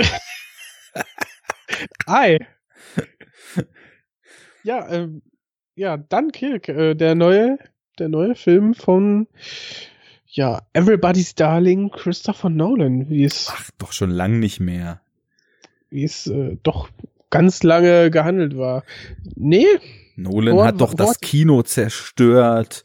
Nolan wird doch äh, immer schlechter. Nolan weiß doch nicht mehr will, hat sich nicht mehr was er will, hat sich mainstreamisieren lassen. da haben wir Nolan, die beiden Meinungen. Perfekt. Nolan kann doch keine Charaktere schreiben. Nolan kann doch keine Action inszenieren. Nolan kann doch eigentlich gar nichts. Und wenn es keine 14-jährigen Fanboys geben würde, dann wäre auch diese Plage, dass Dark Knight jetzt der beste Film aller Zeiten ist, nicht so präsent. Mhm.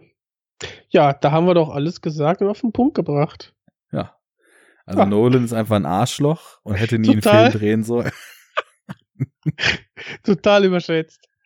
Absolut, absolut überschätzt. 70% Bullshit. Absolut. Muss man wissen. Muss man wissen. ich wollte es auch gerade sagen. Braucht man nicht. Ja. Ähm, und wo auf den beiden Extremen allerbeste Regisseur aller Zeiten und der überschätzteste Regisseur aller Zeiten, außer äh, Memento, nichts gerissen. Wo sind wir denn da so einzuordnen? Oder wo bist du? Ja, fange ich mal an. Also- Also ich finde, und das kann man ganz kurz und knapp einfach einmal formulieren, so ganz unenough talkisch eigentlich, ich halte Nolan für einen sehr, sehr guten Regisseur. So, das ist meine Meinung zu ihm. Ich, ich finde einige seiner Filme wirklich großartig. Also ich habe äh, Memento schon damals, als der rauskam, als so eine Art Lieblingsfilm entdeckt und finde sogar bis heute, wo ich den insgesamt vielleicht an die zehnmal sogar schon gesehen habe über die Jahre, finde nie, dass er verliert, weswegen ich auch absolut nicht der Meinung bin, dass die Erzählweise nun irgendein Gimmick wäre, sondern dass eigentlich der Gedanke, wie der Film inszeniert ist, elementar mit der Art und Weise verknüpft ist, wie der Film eben subjektive Wahrnehmung umschreiben will.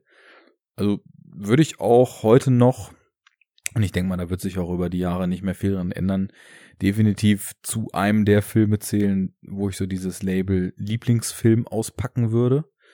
Ähm, mhm. Ich finde Prestigeklasse. Ich mhm. finde auch diesen oft ja übersehenen Insomnia mit Al Pacino und Robin Williams richtig, richtig gut.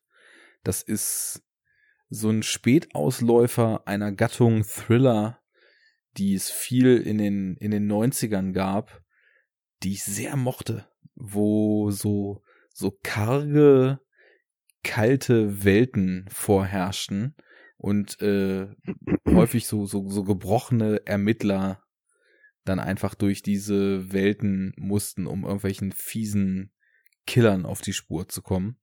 Also der bedient meinen Crush für Thriller definitiv. Ja, Prestige ist super. Also es gibt eigentlich keinen Film von Nolan, den ich nicht mag. Ähm, aber, aber Dark Knight Rises, der ist ja wohl super schlecht. äh, ja, wenn ich deinen Ton richtig deute, siehst du das zumindest auch nicht so rabiat. Ähm, nee. Es gibt immer zwei verschiedene Arten und das ist vielleicht auch was, was auf äh, Dunkirk dann in der Diskussion dazu gleich zutreffen würde, wie man Film wahrnehmen und dann später auch auseinandernehmen kann. Auf der einen Seite ist das die komplett inhaltliche Ebene, wo man halt wirklich Drehbuchentscheidungen, Storyaufbau und so weiter auseinanderpflücken kann und dann das eine oder andere Defizit je nach Sichtweise eben feststellen kann. Und dann gibt es die Art und Weise, wie ein Film einfach wirkt. Und ich muss sagen, ähm, das ist über die Jahre immer krasser geworden und hat jetzt, glaube ich, in Dunkirk so den absoluten Höhepunkt gefunden. Nolan macht meiner Meinung nach Filme, die einen krassen Rhythmus haben.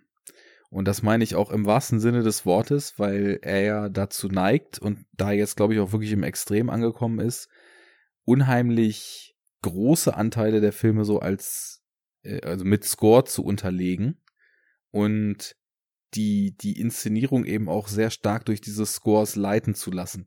Und ich finde, das gibt eben bei all der Kritik äh, an Hans Zimmer bezüglich Gleichförmigkeit und Scorefabrik und bla bla bla, äh, sehe ich auch alles nicht so, aber ich verstehe schon, was Leute, die vielleicht eher so große Melodien und eingängige Melodien mögen, was die an Hans Zimmers Score-Methodik vielleicht kritisieren könnten. Aber davon ganz abgesehen finde ich, die Filme sind eben perfekt abgestimmt, was Musik und, und Bild betrifft. Und ähm, deswegen, also die, die Batman-Filme, die haben eben Rhythmus und auch Dark Knight Rises, ja, der Film ist überladen. Äh, ja, der Film macht dieses seltsame dritte Teil-Ding, irgendwie halb so ein Mashup aus Teil 1 und 2 zu sein und dann sich nicht so richtig entscheiden zu können. Ja, es sind irgendwie so ein paar Fallstricke drin, wo ich mir denke, okay, das wäre schöner gegangen. Also zum Beispiel die Art, wie dann Bane später besiegt wird, wo ich mir so denke, hm, wird dem Ganzen jetzt nicht so richtig gerecht. Und nichtsdestotrotz, mal auf ja. den Punkt kommen hier, hat der Film mich mordsmäßig mitgerissen. Das eine Mal, dass ich den bis jetzt nur gesehen habe. Also wirklich in einem Maße gefangen genommen und durchgeschliffen, dass ich mir vor dem Film noch eine Pizza bestellt hatte und wollte diese Pizza essen. ja. Und hab einfach, und der ist ja lang, ne? Hab einfach über die Laufzeit des Films vergessen zu essen. Und nach dem, obwohl ich Riesenhunger hatte vorher. Und nach dem Film saß ich da, Alter, ja. hier ist ja noch eine Dreiviertel Pizza. Krass, der Film ist ja vorbei. Wo sind denn die zweieinhalb Stunden jetzt hin? Und mhm. da bin ich dann auch einfach 100% Bauchmensch so viel man da rational dran kritisieren kann, und man kann überall viel rational dran kritisieren, wenn ein Film mich so gefangen nimmt, dann, dann burnt er. Und äh, So sehe ich das bei dem auch. Und äh, ja, zwischendurch kam ja noch Inception, der glaube ich nach Memento so mein zweitliebster von ihm ist. Hm. Okay, jetzt machst du aber. man allein deswegen, wie man, wie ich jetzt reagiere und wie vermutlich auch viele der Hörer reagieren werden, wenn man so durchgeht, ähm, kurz ein, zwei Sätze zu den Filmen sagt. Es ist interessant, wie viel ähm, Gravitas dieser Regisseur hat mit seinen Filmen, die er ähm, veröffentlicht hat. Sehr viele Menschen haben den gesehen mhm. oder haben die Filme gesehen. Das sind Filme, die für ein breites Publikum gemacht werden. Also es ist Blockbuster-Regisseur, wo man aber immer dazu sagen muss, ich respektiere so äh, seinen Anspruch, den er an seine Filme selber hat. Er möchte immer mehr als nur eine Geschichte zu erzählen. Er möchte strukturell ähm, immer etwas Besonderes aus diesem Stoff kitzeln. Und er hat vor allem ein, wie wir jetzt ja auch schon anklingen äh, lassen haben, ein Anspruch an das Bild, an das Ästhetische in Kombination mit der Musik. Mhm. Und diese Ansprüche, die er an sich setzt, an seine Filme setzt, dafür mag ich ihn sehr. Mhm. Ich finde, das ist schön, dass es diesen, dass es diese Kombination gibt, weil die Filme sind allesamt erstmal unterhaltsam. Man kann, glaube ich, nicht sagen, dass man sich in eine hineingesetzt hat und sagt, oh, nee, total lame, hat mich total durchgelangweilt. Also äh, würde ich sagen, ist ähm, überproportional selten der Fall. Mhm. Ähm, bei, also ich habe auch The Following gesehen und den fand ich mindestens interessant. Ich auch, ja. Und ähm, ich kann mich jetzt nicht mehr so viel zu erinnern, aber ähm, ja, diese, diese Geschichte über Verfolgungswahn und was das dann, äh, wie sich das dann letztendlich auflöst, war wirklich ganz, ganz cool. Und auch wie du, muss ich sagen, Memento klasse. Ich habe bis heute nicht dieses äh, Gimmick angeschaut, äh, den Film in der richtigen Reihenfolge zu gucken. Wobei ich das ursprünglich mal als eine sehr coole Idee fand, aber mittlerweile muss ich sagen, nee, ich glaube, das bringt nichts, weil dieser Film ist so aufgebaut, dass man ihn halt so schaut, wie äh, Christopher Nolan das wollte. Bei Insomnia, der zweite große Film, ähm, ich finde die Atmosphäre dort sehr dicht. Ich fand interessant, wie also diese Handlung wird die zur Hälfte im Dunkeln spielen, ja, hat das glaube ich noch mal eine ganz andere Atmosphäre als äh, diese ja 24 Stunden Tageslicht, die dieser Film hat. Mhm. Dadurch wirkt aber diese eine Szene in dem Zwielicht durch mit dem in, mit dem Nebel in diesem Flussbett. Oh ja, wo ja auch so dicht. Das mhm. ist einfach nur richtig geil. Und äh, ja, die, diese der unpotente oder impotente ähm, Top-Ermittler, in den sehr viele viel hineinlesen, der aber sich selbst irgendwie nicht gerecht werden kann und ähm, das Spiegelbild dazu der ähm, Gegenspieler ist auch total, ich finde, ähm, ungewöhnlich. Ähm, aber ich glaube, ich weiß, was du meinst, wenn du sagst, dass das so ein bisschen diese 90er-Thriller widerspiegelt. Einfach diese, ähm, ja, Detective-Polizei-Thriller ähm, in einem ja kleineren Setting irgendwie, wo es dann um den Fall an sich geht. Ja, wobei ähm, das ja auch so einer der Filme ist, die ist halt, ich würde den schon ganz klar auch so in dieses sehr, sehr schwammige begriffliche Konstrukt des Neo-Noirs mhm. einordnen. Und äh, das zeichnet sich ja eben auch dadurch aus, dass der Ermittler an sich eben auch eine tragende Rolle spielt. Und im Vergleich zu einem klassischen Krimi oder Thriller, die ja doch häufig sehr, sehr stark durch den Fall oder die logische und kombinatorische Lösung des Falls definiert sind, ähm, eher über so eine emotionalere und fühlbarere Ebene so seine Trümpfe ausspielt. Ja, man wird ja noch sehr lange im Dunkeln gehalten, ähm, in welchem Stadium, äh, Stadium quasi die Ermittlung gerade ist. Naja. Und, und war es nicht auch, ja, und dann äh, entscheidet er sich, glaube ich, auch ganz interessant, wie dann der Bösewicht ähm, ja, in die Handlung eintritt. Also wirklich auch ein Film, den man auch gut empfehlen kann. Und dann kommt ja auch schon Batman Begins. Und spätestens da ähm, hat er sich einen Namen gemacht, weil er ja Batman sehr naturalistisch hat ähm, auf die Leinwand bringen können und sowohl von den Comic-Fans als auch von den ähm, Actionfilm-Fans gefeiert wurde dadurch. Und ja, dann begann, glaube ich, so ein bisschen auch der Siegeszug des Christopher Nolan mit Prestige, Dark Knight mhm. und Inception. Mhm. Und ja, also ich finde Inception von dem, vom Konstrukt her, von dem Prinzip auch klasse. Wirklich. Ähm, aber irgendwie fehlt da was für mich für die, ah, für die allerletzten 100 Prozent irgendwie. Ich kann das immer ganz schwer in, in Worte fassen, aber ich muss auch sagen, sobald ich den Film einlege, bin ich einfach so total gefangen. Und ja. bei Dark Knight Rises, ähm, der darauf folgte, ich habe diese, diesen ganzen Shitstorm, der dann auf Christopher Nolan niederprasselte, nicht so ganz verstanden.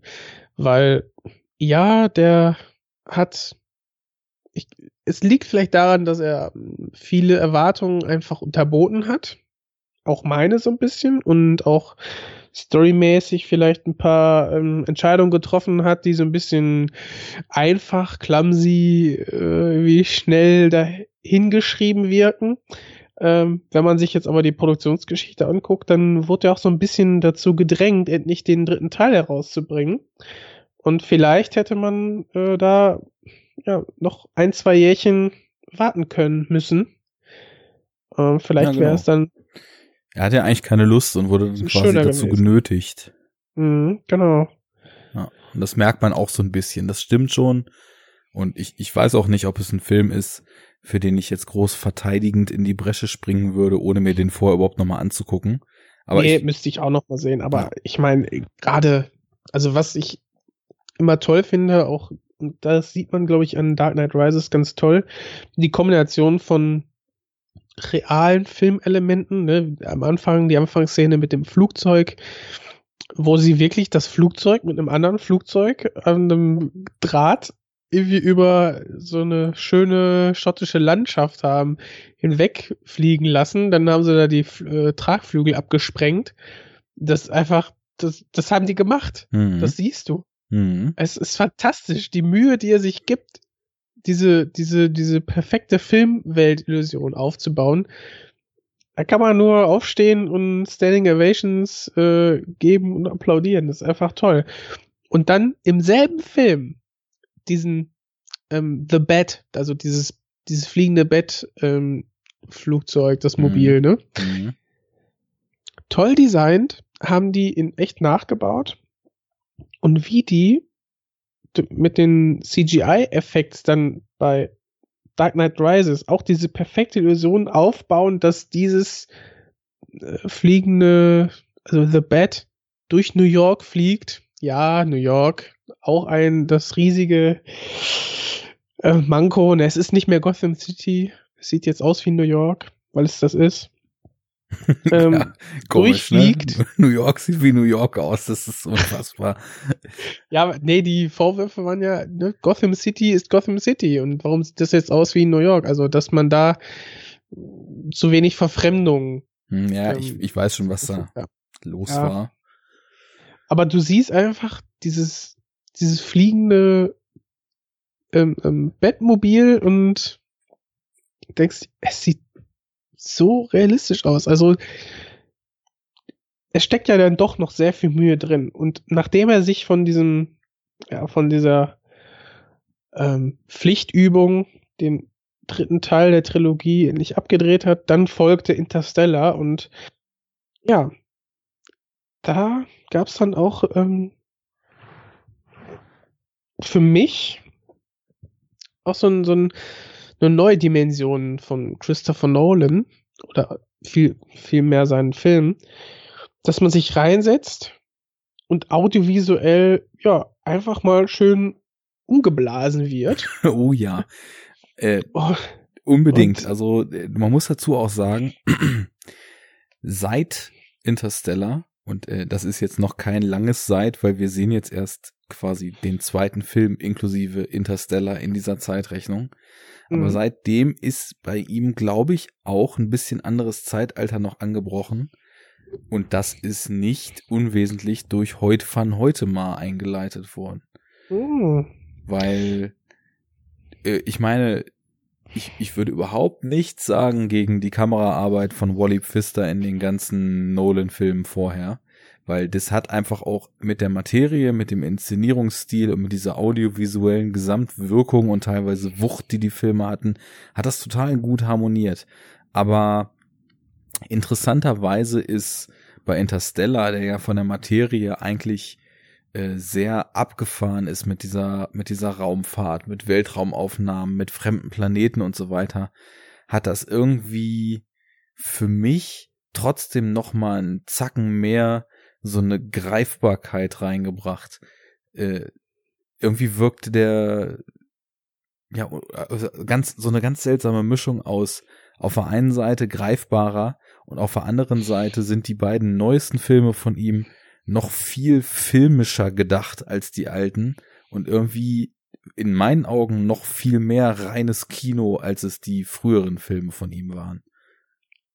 Aber ich finde, da zählt aber auch so ein bisschen dieses, die Abkehr von, also die, dieses Gewicht zu mehr ähm, Atmosphäre, zu mehr Fühlen und mhm. die Abkehr so ein bisschen von der puren Geschichte an sich. Mhm also das zählt da mindestens doch mal genauso viel rein, wie vielleicht dann die Vision des heute von heute mal. Ja, also natürlich äh, setzt heute von heute mal auch viel von dem um, was Nolan will. Und äh, bei Interstellar war es ja erstmalig so, dass man gesagt hat, oh, jetzt will hier der König der Verkopftheit. Und das ist auch was, was ich in vielen der früheren Filme verstehe, dass man das so sieht. Für mich ist es nur nichts Negatives dass jemand verkopfte Filme macht. Ich mag verkopfte Filme. Ich bin selber ja, verkopft. Haben, wir ja bei der letzten äh, Inaftar-Folge auch ähm, gut herausgearbeitet. Ja, auf ne? jeden Fall. Also da sollte einiges klar geworden sein äh, in unseren Ausführungen zu Charlie Kaufman. Also von daher ist das für mich kein Problem und ähm, ich sehe es auch nicht so stark, wie manche Leute dann eben sagen, dass das Nolan ja schon fast irgendwie so ein Mathematiker unter den Filmen ist, für den irgendwie auch Emotionen nur irgendwie kalkuliert und berechnet ist und so weiter. Und das finde ich halt schade, weil die, die Beziehung ähm, von Vater, Sohn und Tochter, die fand ich schon nicht schlecht und eigentlich auch ganz gut und hinreichend dargestellt. Ähm, die Kritik von wegen, dass Liebe ein, eine Naturkonstante ist, ne, eine universelle Kraft, die im, Atmos die im Universum wirkt. Ja, das war dann für mich auch ein bisschen too much, aber ja, okay. War es für kann mich ich, auch. Aber, kann ich aber drüber hinwegsehen, weil der Rest geil war. Ja, und äh, vor allem, ich, ich sehe es auch so, natürlich ist das too much und das, das ist irgendwie aus dem Feld der, der wahren Emotion, die man vorher hat, zum Beispiel in dem Moment, wo Matthew McConaughey, nachdem er zwei Stunden auf diesem Planeten war, die Videoaufzeichnung aus den letzten 20 Jahren sieht und sieht, dass in einem Fingerschnipsen das Leben seiner Tochter an ihm vorbeigezogen ist. Das ist ein Moment, den ich ganz ehrlich, ganz, also auf einer ganz, ganz ehrlichen Ebene so berührend und so, ja, auch niederschmetternd wieder fand, dass ich sagen muss, also da kann man nicht, da kann man nicht vorwerfen, dass so ein Filmemacher, der sowas inszeniert, nicht verstanden hat, wie Emotion im Film funktioniert. Weil das, das funktioniert exzellent. Von dieser ehrlichen Ebene löst sich das meiner Meinung nach gegen Ende dann doch schon so ein bisschen und verliert sich in so einem gewissen Kitsch. Aber irgendwie ist es doch auch mutig, so ein Bekenntnis zum Kitsch von einem Filmemacher, der im Vorfeld für ultra rationale Ansätze, für zu viel erklären, für zu viel durchdenken, alles irgendwie wasserdicht machen und so bekannt ist. Also vielleicht schießt er da ein bisschen übers Ziel hinaus, aber nichtsdestotrotz, der, der Film, der hatte so viel Großes zu bieten, dass das dann hinten raus, ich weiß nicht, wenn der Weg passt, dann ist das Ziel für mich immer gar nicht mehr so wichtig eigentlich. Mhm. Ja, also auch hinten raus mit dem, mit dem Ende, ähm, ja, das, da kann man dann auch ein bisschen, bisschen kritisieren. Aber möchte ich gar nicht so sehr, weil, ja, ich, ich fand es dann auch ein bisschen nitpickig, äh, dann auch, ähm, könnte ich dann auch rangehen und sagen, ja, wie, er sich dann, dann, wie er dann doch nochmal seine Tochter sieht und äh, wie er sich dann davonschleicht, um dann, weiß ich nicht, seine vielleicht große Liebe dann auf dem Mond zu besuchen, ne? die, die andere Astronautin, die allerdings logischerweise viel, viel älter sein müsste als in der Rückblende, äh, als dann in der Szene, die wir da sehen auf dem Planeten zu Gesicht bekommen lasse ich jetzt alles mal außen vor. Ist, das Ende ist nicht ganz so schön, aber, oder rund. Müsste sie doch gar nicht, also tendenziell, ne, also mal kurz in das Nitpicking rein. Ja. Wir, wir, wissen ja nicht, was für eine Gravitation der Planet hatte. Es kann ja sein, dass die Zeit da auch deutlich langsamer wie auf dem Wellenplaneten gelaufen wäre. Da wäre sie Ach ja so. jung geblieben in der Zeit. Aber haben wir da auch dieses, äh, diese riesige, ähm, das riesige schwarze Loch? Glaube ich jetzt eigentlich nicht, dass nee, der dann zum Besiedeln in Frage käme. ja, doch, gut, war ja bei dem Wasserplanet auch, aber ähm, das war, glaube ich, ähm, egal. Es ist auch egal, ja. Genau, weil Interstellar einfach ein totaler Trip ist und im Kino einfach so geil war. Ja. Und ja, da hat er sich so ein bisschen, also da gibt's immer noch diesen verkopften Ansatz, von wegen Zeit und Raum und darin damit zu spielen und eine, eine interessante, bildgewaltige Geschichte zu erzählen. Und diesen ähnlichen Ansatz nimmt er jetzt auch mit und nimmt sich ein komplett anderes Setting vor, und zwar den Zweiten Weltkrieg. Jo. Und da muss ich auch ganz ehrlich sagen, da leitest du, da leitest du gerade schön ein, weil ich hatte ja eben schon angedeutet, ich finde, die sind sich recht ähnlich. Äh, auf der einen Seite vom viel relativ ähnlich, weil es nämlich eben auch so ein Trip ist. Und bei mhm. Interstellar, ich weiß noch, ich habe damals auf meinem Blog geschrieben, für solche Bilder werden 200 Quadratmeter Leinwände gemacht, mhm. weil das war einfach teilweise, das ist das, wofür du in dem Kino in deiner Stadt in den größten Saal gehst, um sowas auf Leinwand zu sehen halt, ne?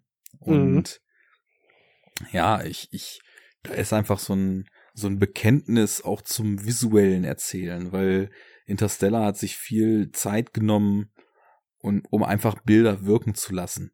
Eine Zeit, die sich heutzutage viele Filme nicht mehr nehmen, fast schon so ein bisschen verlernt haben, einfach mal zu verharren und einfach mal Bilder, Bilder sein zu lassen und ja tatsächlich in Tradition der ganz Großen, die eben ihre Bilder damals haben atmen lassen, dann das Ganze eben, ja, zu inszenieren und, und das Tempo rauszunehmen und dem Zuschauer Raum zu geben, zu interagieren mit diesen Bildern und sie nicht nur an ihm vorbei rasen zu lassen und dann ist schon wieder, ist schon wieder das nächste, weil muss ja weitergehen und muss ja immer was passieren und muss ja dies und muss ja das. Ja, also eine, eine gewisse Reduzierung auf das Wesentliche, könnte man das so formulieren? Ich glaube, wenn man das Wesentliche im Sinne von was macht denn in der absoluten Quintessenz Kino aus definiert, dann, dann ja. Mhm. Weil man, wenn's, wenn's hart auf hart kommt, dann sind Kino ja Bilder. Und Natürlich gehört da noch viel mehr zu und wir sind mittlerweile in Technologien angekommen, wo sie am liebsten einem noch irgendwie Gerüche um die Ohren hauen wollen würden, aber blöd gesagt, du sitzt im Saal und ohne die Bilder geht gar nichts. Und ähm, na klar, ich bin auch ein Score-Mensch und bei dir habe ich das auch schon gemerkt, dass du auch Scores immer lobend hervorhebst und äh, wir auch viel über die Scores an sich sprechen können. Äh, dann, mhm. das, das spielt natürlich miteinander und äh, bildet eine Einheit, aber deswegen würde ich auch nie nur von den Bildern im Grunde genommen sprechen, sondern das schon immer als was Audiovisuelles definieren. Aber ja. Kino ist dann Audiovisualität eben und mit der zu arbeiten, das ist die Basis von allem. Geschichten und so weiter, das kommt alles erst später. Am Anfang steht halt die Audiovisualität und auf Für mich auch. Auf die besinnt er sich irgendwie immer mehr zurück, habe ich das Gefühl. Mhm. Und trotzdem hat, hat man hier wieder diese, diese Christopher Nolan typischen Trademarks, ne? Wir haben das Spiel mit der Filmstruktur an sich. Wir haben die, ähm, also um das mal ganz kurz zu umreißen, es geht darum, dass äh, britische, französische Truppen in einer Küstenstadt in Kirchen ähm, eingekesselt sind von den Deutschen und äh, quasi auf Evakuierung warten. Die gestaltet sich aber schwierig, weil ähm, quasi das Militär der Franzosen, der Briten nicht alles äh, an die Küste bringen möchte, um einen möglichen Schlag der deutschen Truppen dann das gesamte Kriegsgerät zu verlieren. Und deswegen wird halt streckt sich diese Evakuierung halt ja. sehr lange. Zusätzlich erschwert wird es ja auch noch über die Ebbe- und Flutzyklen in dieser unglaublich langgezogenen Bucht, weil wirklich nur bei maximalem Wasser überhaupt die Schiffe bis rankommen können. Und sobald mhm. sie zu lange brauchen, dann eben auch schnell in der Falle sitzen. Genau.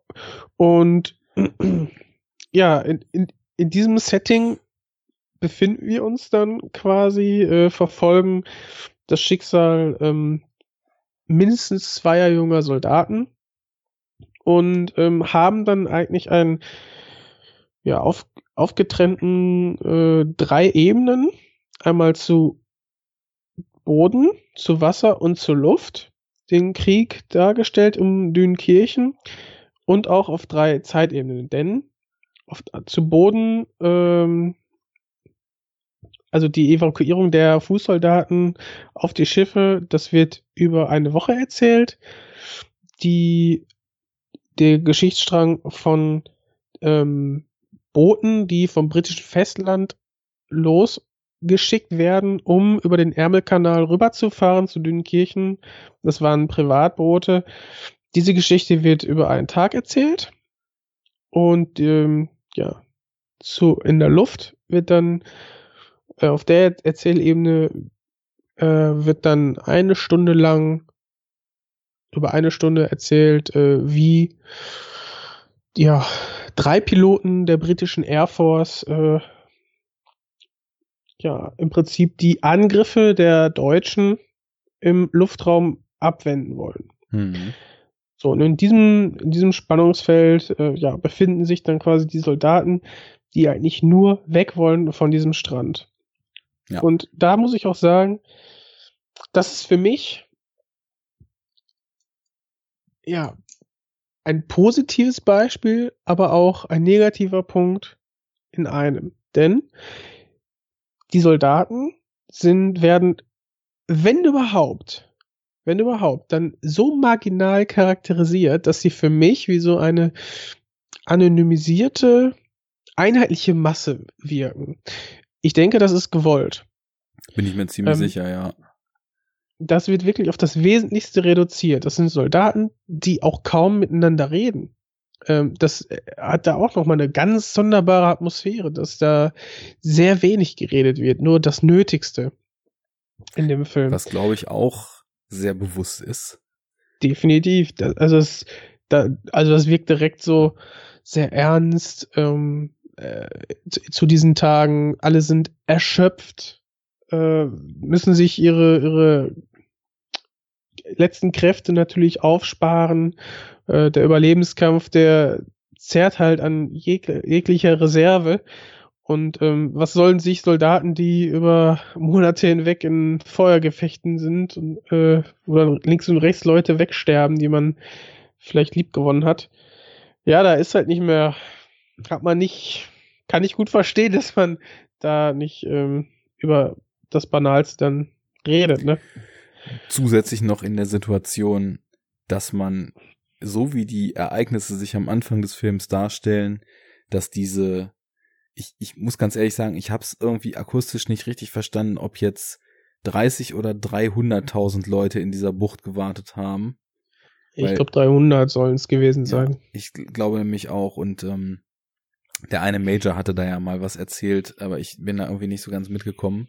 300. Ja. 1000. Äh, dass, dass also quasi diese Bucht komplett umzingelt war, dass du eigentlich keine wirkliche Aussicht auf Rettung hast und nach diesen gesamten zermürbenden, hochgradig traumatisierenden Erlebnissen, die alle diese Typen, die da in dieser Bucht versammelt sind, in den Wochen, Monaten etc.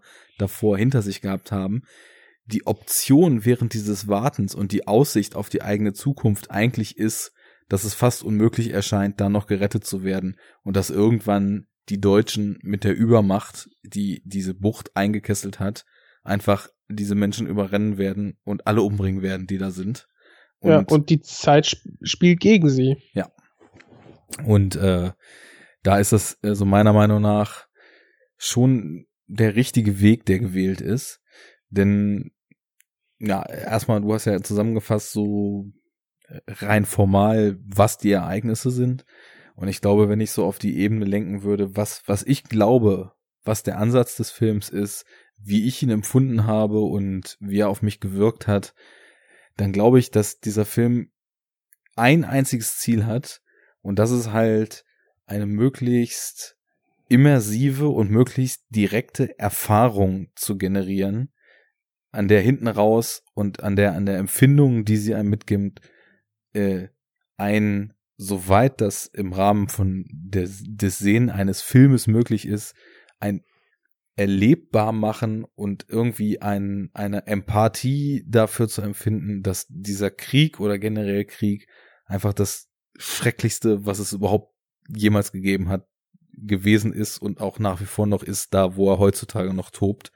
Mhm. Und ähm, ich glaube, dass Nolan von dem klassischen Erzählen, das haben wir ja auch so ein bisschen schon angedeutet, vorhin als wir die anderen Filme ein bisschen durchgegangen sind, sich komplett gelöst hat und dieser Film im besten Sinne des Wortes völliges Überwältigungskino sein sollte. Weil für mich ist Dunkirk jetzt wirklich ein Film, den ich überhaupt gar nicht mehr in irgendeiner Art und Weise mit dem Kopf wahrgenommen habe gewesen, sondern einfach nur noch eine bewusste Überforderung der Sinne, die in mir die Resonanz hervorgerufen hat, dass ich wirklich zwischen, also dass ich das Gefühl hatte teilweise, dass die Dinge, die da passieren, so schrecklich sind. Und da ist es halt auch völlig egal, ob ich irgendwelche der Figuren vorher quasi persönlich kennengelernt habe, weil all diese hunderttausend Leute standen für dasselbe und so wie der Film erzählt ist, hätte jeder davon diese quasi Hauptfigur oder die zwei Hauptfiguren sein können. Ja, rein ich, optisch auch schon. Ja, genau. Es, es, gibt gar keine Unterschiede mehr. Und es, es gibt eben auch in dem Setting des Films keine Unterschiede mehr zwischen diesen hunderttausenden ja. Soldaten. Und der Film ist so erzählt, dass der Zuschauer so reingeschmissen ist, dass er im Grunde genommen der 300.000 und einste zwischen diesen Menschen ist und diese Erlebnisse eins zu eins auf der Leinwand, das Getöse, den Wahnsinn, das Chaos, den, den, in Sekundenbruchteil das Auslöschen von Leben, wo man sich halt auch immer bewusst vor Augen rufen muss. Und das ist was, das geht bei Filmen oft unter. Und in diesem wo ich dann höre, so, dass kritisiert wird, dass ja kein Blut fließt, wo ich mir so denke, ey, verpisst euch. Allein bei der, bei der ersten, bei der ersten Szene, wo die am Strand gerade angekommen sind und ein deutscher, deutsches Flugzeug darüber fliegt und diese Bomben abwirft. Ja. Und er, er kniet sich da nieder und geht in so eine Schutzhaltung und du siehst nach und nach, boom, wie immer näher diese Einschläge auf ihn kommen. Das war schon die erste Szene, wo ich das Gefühl hatte, dass mir das, das Innere nach außen gekehrt wird, mhm. weil es einfach. Plötzlich dann Stille, wo, ja. wenn die letzte Explosion ausbleibt. Mhm. Du siehst noch kurz vor ihm, wie einer ja. von diesen Kameraden einfach direkt getroffen und zerfetzt wird davon. Und dann dieser Moment, ne, und da gibt es ganz, ganz viele Szenen in dem Film, die auf so eine Art von Wirkung ausgelegt sind. Und ja, ich, ich glaube, dass, ähm, dass er den Schritt gewagt hat, komplettes Fühl, komplettes Rausch, komplettes, und das, das klingt zu positiv, ist aber nicht so positiv gemeint, so komplettes Erlebniskino zu machen und Erlebnis äh, im wahrsten Sinne des Wortes von den Film erleben und nicht mehr durchdenken, nicht mehr mhm. irgendwie mitfiebern, sondern mhm. wenn überhaupt hoffen, dass die Ereignisse sich irgendwie so in eine Richtung verschieben, dass man selber beim Schauen als Teil dieser Masse dieser Menschen, die diese schrecklichen Sachen durchgemacht haben, irgendwie da noch mit rauskommt.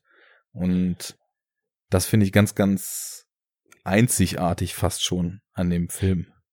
Ja, da gebe geb ich dir recht, da gehe ich auf jeden Fall mit. Ähm, ich möchte ganz gerne noch ergänzend dazu sagen, du sagst ja auch, dass er die, das, den Schrecken äh, des Krieges verdeutlichen will. Und ich habe, als ich rauskam, habe ich das mit der Anfangsszene, mit der Landung in der, no also Landung der Normandie von Soldat James Ryan verglichen. Mhm. So vom Gefühl her dachte ich am Anfang, okay, das könnte man, irgendwie wirkt das für mich äh, äh, sehr ähnlich. So das, das Setting, weil nicht Farbgebung und nachher kam ich auch drauf, ja, auch einfach, weil Dunkirk irgendwie fast so aufgebaut ist, als wäre das, wäre die Landungsszene, ne, die ersten Viertel, 15 Minuten, das ist Dunkirk. Nur halt dann länger. Dieses Erfahrbarmachen des, des Chaos und so weiter. Ja. Ich finde, aber so ein bisschen hinkt der Vergleich, denn das Dunkirk erweitert quasi diesen, diesen Blick auf, auf diese Kriegserfahrung um warten, um, ja. um, um Unsicherheiten, um ähm, diese, diese nicht enden wollen Spannung äh, äh, und Zweifel, nicht wissen, ob man lebend aus diesem Konflikt herauskommt oder nicht. Und das macht er vor allem mit äh, immer wieder äh, alternierenden Pausen und dann wieder kurzen Schreck, Schreckensminuten, ja. sage ich mal. Und das hast du immer wieder im Wechsel. Ja. Es sind immer Pausen, deren Ausgang jeden Sekundenbruchteil kippen kann. Und genau, und je länger diese Pausen dauern, desto mehr Anspannung hast du dann nachher auch, weil du eigentlich fast darauf wartest, okay, wie, wie wird das jetzt aufgelöst, diese, diese äh, Szenerie? Und du hast dann immer wieder kleine, ja, Geschichten, die die gehören zwar in ein großes Ganzes, aber wenn du die äh, nur so an sich sehen würdest, das es wirkt nicht wie eine große runde Erzählung, das will ich eigentlich sagen. Du hast immer wieder kleine Momente, die aneinander, ähm, die aufeinander folgen, die aber alle das etwas sehr Ähnliches zeigen. Und zwar diese, diese Unmenschlichkeit der der Situation, in denen sich die wartenden Soldaten befinden. Die sind in keinem Konflikt, die sind quasi eigentlich auf der Schlachtbank hm, und warten. Genau. Warten auf Hoff Hoffnung, also hoffen auf äh, Rückkehr nach Hause, in, irgendwie in die Sicherheit. Ja, und äh, mal ganz blöd gesagt, um vielleicht in der Symbolik zu bleiben, auf dieser Schlachtbank geht halt immer wieder plötzlich aus dem Nichts das Schlachtermesser nieder und kostet halt wieder ein paar oder eben auch teilweise sehr viele Menschen auf einen Haufen das Leben. Und ich finde, ähm, der Puls und der Rhythmus, das hatte ich ja vorhin schon angesprochen, in dem der Film inszeniert ist, da ist halt auf jeden Fall die Nolan und Zimmer Zusammenarbeit hier auf ein völlig neues Niveau erhoben worden, weil dieser Score von, von Zimmer, das ist ja schon nicht mehr in dem Sinne irgendwie Musik, das, das ist ja schon mehr, das sind ja mehr Soundscapes und so, so Klangcollagen oder sowas in der Art. Und du hast halt auch fast den ganzen Film, also ich, ich würde mir, ich würde mich nicht wundern, wenn tatsächlich gegen Ende als, ähm, und das ist natürlich beim Film über diese Rettungsaktion jetzt nicht unbedingt der Riesenspoiler, dass dann am Ende auch die Rettung stattfindet, als er am Ende im Zug sitzt ich, es, ich könnte mir vorstellen, dass das der erste Moment ist, in dem im ganzen Film der Score aussetzt. Weil hm? du hast immer, du hast immer, wenn es auch ganz leise im Hintergrund ist, und ich habe den Score heute noch mal äh, ohne Film gehört, ähm, der, der spielt halt mit Lautstärken und mit Dynamik auch so krass, dass du teilweise das Gefühl hast, läuft da eigentlich gerade noch was? Und dann hörst du dieses ganz leichte Ticken, was dem Film ja oh, auch wie so eine fiebrige, pulsierende Uhr und so die ganze Zeit das Gefühl, dass die Zeit denen davonläuft eben, eben gibt, ne, im Subtext.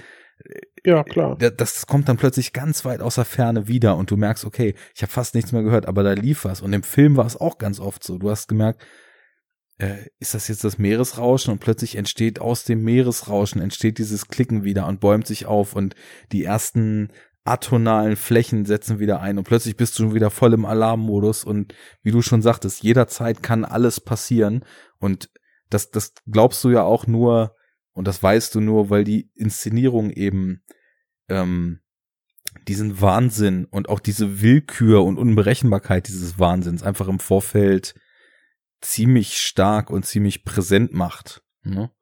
Ja, und das Ticken hört, glaube ich, da erst auf, wenn wir das Festland einige Einstellungen gesehen haben. Ich glaube, dann gibt's dann eine totale und dann ist es wirklich so, dass, dass dann Musik, Klangteppich setzt aus, Klicken setzt aus und dann sind sie im Hafen, glaube ich. Hm. Ich glaube so, ich glaube so war das. Ich Ungefähr. Bin nicht mehr hundertprozentig sicher, aber ja. Und auch wirklich mit ja. einem ganz bewussten Schnitt ist plötzlich ja. der, der Score vorbei. Genau. Ja. Da merkt man, wie durchdacht halt die Tonebene ähm, ja mit mit dem Film äh, ja durchwoben ist, ne? Dass, dass das einen sehr, sehr großen Anteil hat an der Atmosphäre. Mhm. Und ich finde einen schönen Kontrast zu diesem Warten und, und der Unberechenbarkeit der deutschen Angriffe äh, spielt zum einen gut in die Karten, dass man die Angreifer eher hört, schemenhaft nur sieht.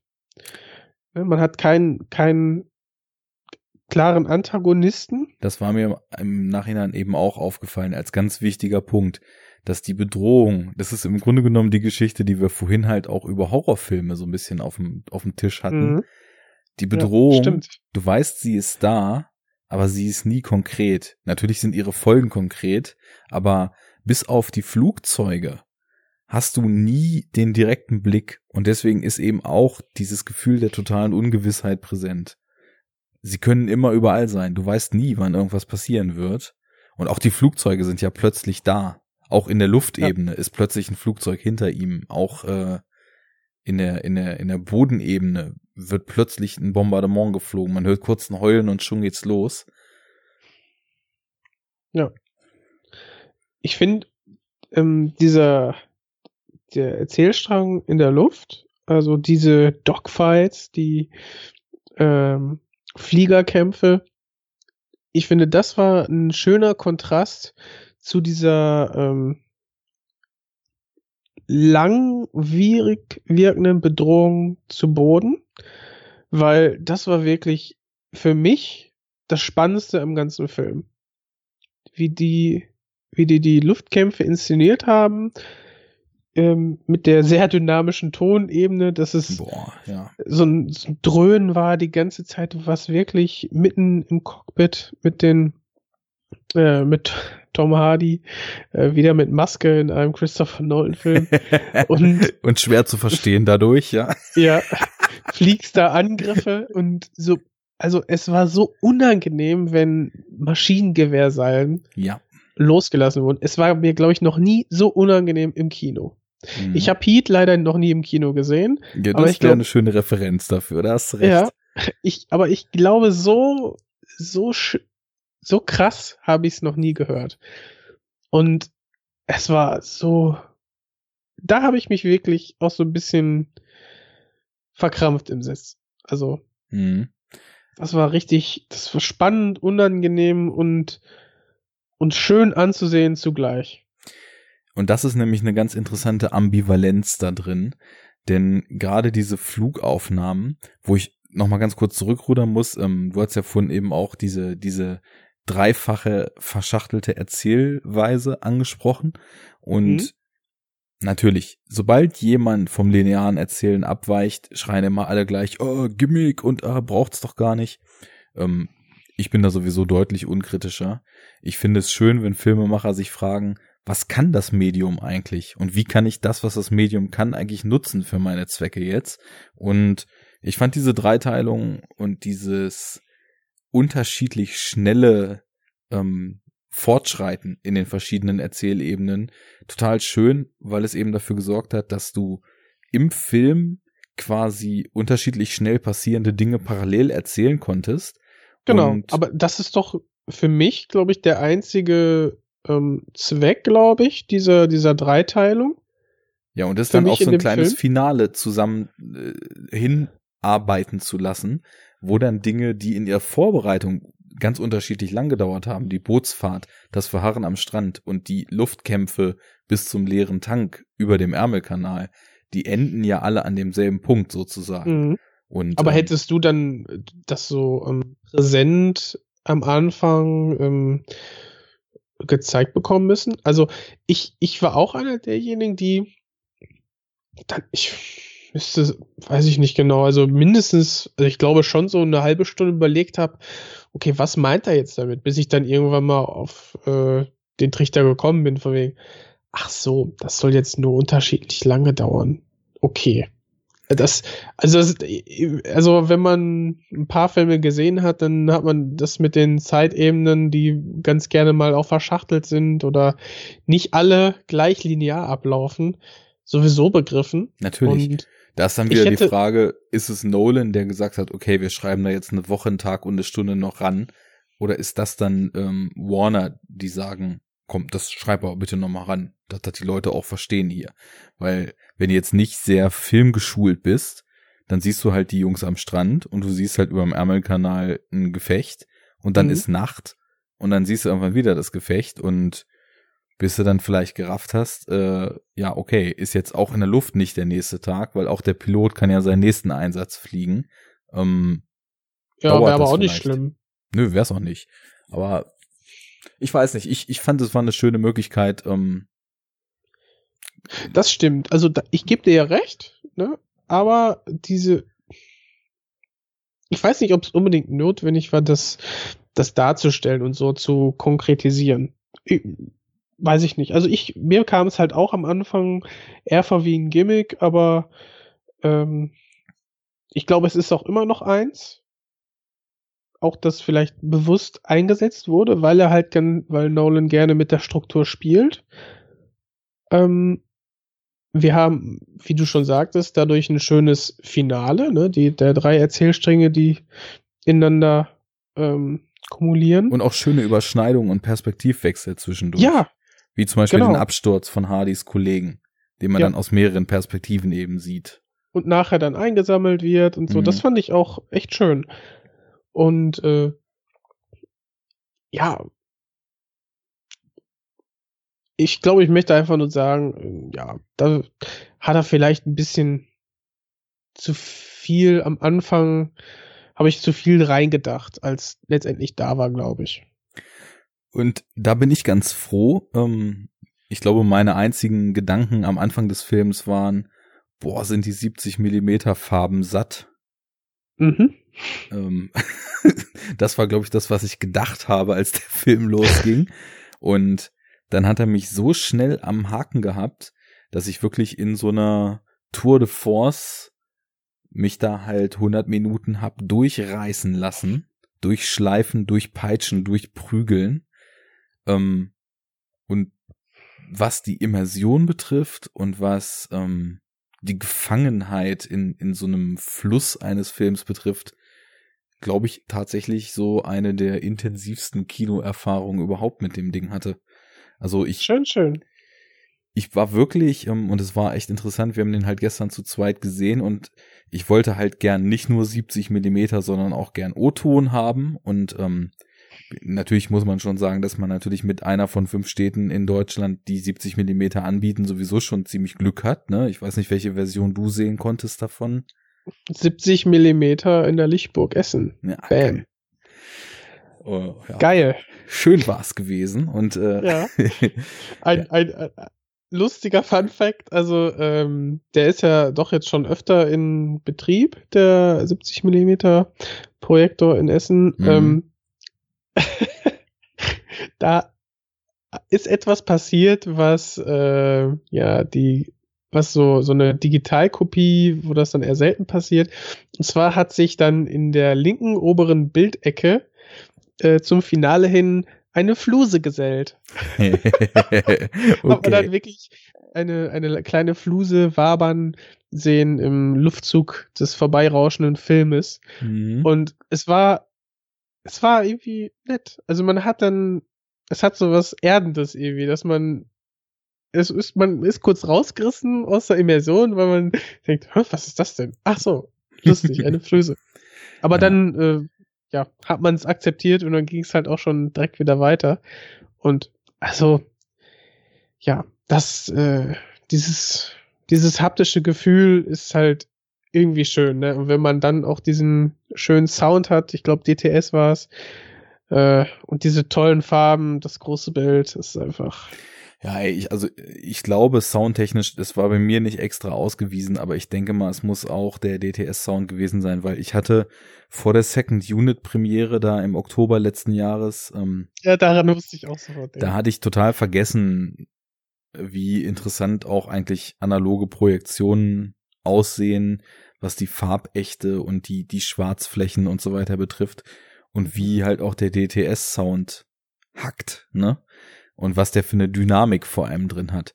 Und bei dem Film jetzt war es auch wirklich so, dass soundtechnisch ich mich im Nachhinein echt gefragt habe. Also ich war, ich war unendlich dankbar, dass ich die Möglichkeit hatte, den Film in dieser Form im Kino zu sehen, wobei er natürlich sicherlich auch in der digitalen IMAX-Projektion super aussieht und äh, auch der der äh, entsprechende Ton absolut rumst. Aber ich glaube, es ist halt auch einfach ein Film, der extrem fürs Kino ist, weil du hast eben nur mal dieses Kriegsfilm-Setting. Du hast einen Film, der versucht, dich in dieses Setting reinzuziehen und dich, um halt einfach auch wirklich eine, im Grunde genommen, eine fürchterliche Erfahrung zu machen, das miterleben zu lassen, was da passiert.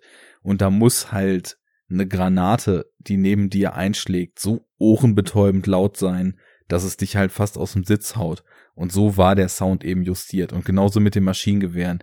Es war so laut und so ein, so ein harter, abrupter Ton, dass es wirklich in Ohren wehgetan hat. Aber genau Ja. das muss ja sein, weil das, das spiegelt halt das da, was da passiert, ne? Und ähm, insofern bin ich auch extrem dankbar dafür, den im Kino so gesehen zu haben und habe mich danach auch gefragt, wie ist denn das dann, wenn du so einen Film dann zu Hause siehst? Also ich meine, du kannst natürlich deine Anlage gut justieren und aufreißen. Kopfhörer. Ja, Also wenn du, wenn du noch irgendwie nettes Wort mit den Nachbarn wechseln möchtest, dann solltest du echt die Kopfhörer auspacken oder das im Urlaub oder so, dir den Film angucken oder so, weiß ich Also, nicht. Ich glaube, Kopfhörer wären vielleicht eh ganz förderlich, damit du halt nichts anderes hörst, weil das ist, glaube ich, auch extrem wichtig dabei, dass du diese Welt, hm, so ein bisschen das Victoria-Phänomen, obwohl die Filme jetzt überhaupt nicht vergleichbar sind. Ich glaube, Vi- Victoria ist ein Film, der ist schon kaputt, sobald du auf die Idee kommst, zwischendurch mal auf Pause zu drücken oder so, ne? Ja, Und dann, dann ist, dann, dann ist schon im Arsch. Und bei dem Film ist es jetzt auch so, in diesem das muss man wissen. das muss man wissen. Also zwei Drittel sind hindern, ne? Ja. Zwei Drittel sind Schrott, kannst du machen, was du Schrott. willst. Aber äh, durch einen einfachen Algorithmus ist das zu lösen, ne? Einfach nicht auf Pause drücken. Muss man wissen, wie es geht. Ja. Play drücken und weg mit der Fernbedienung. Ne, worauf ich, worauf In ich hinaus will, du bist im Kino ja in so einem isolierten Raum. Es gibt nur den Film und dich im Kino. Und nicht diese hunderttausend Sachen, auch rein visuell zum Beispiel, in einem eigenen Wohnzimmer, die einen ablenken können vom Fernseher. Und das trägt bei mir halt zu dieser Maximalimmersion immer extrem bei. Und Ja, klar. hier hat sowohl die, der Kinobesuch als auch die Machart des Films, das ist eben so, so stark kanalisiert und, und äh, gegenseitig verstärkt, dass ich, dass es einfach eine mega Erfahrung war. Das hatte nichts mehr so mit Film gucken zu tun. Das war einfach nur so ein unfassbar beklemmender Ritt. Mhm. Ich habe den auch mehr ähm, als Erlebnis betitelt als jetzt als Geschichte. Aber diese totale Immersion, die du so beschreibst, die hat ich, glaube ich, nicht so stark. Mhm. Ich frage mich, ähm, woran es ähm, liegt. Ähm, weil in den Flugszenen war sie da.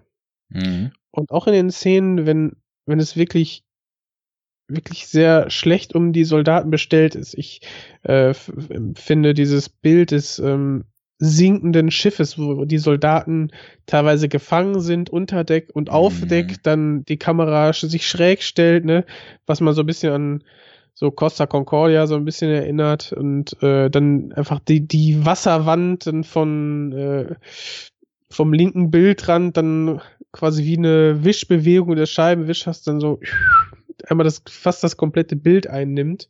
Das sieht so krass aus, es ist so schrecklich schön.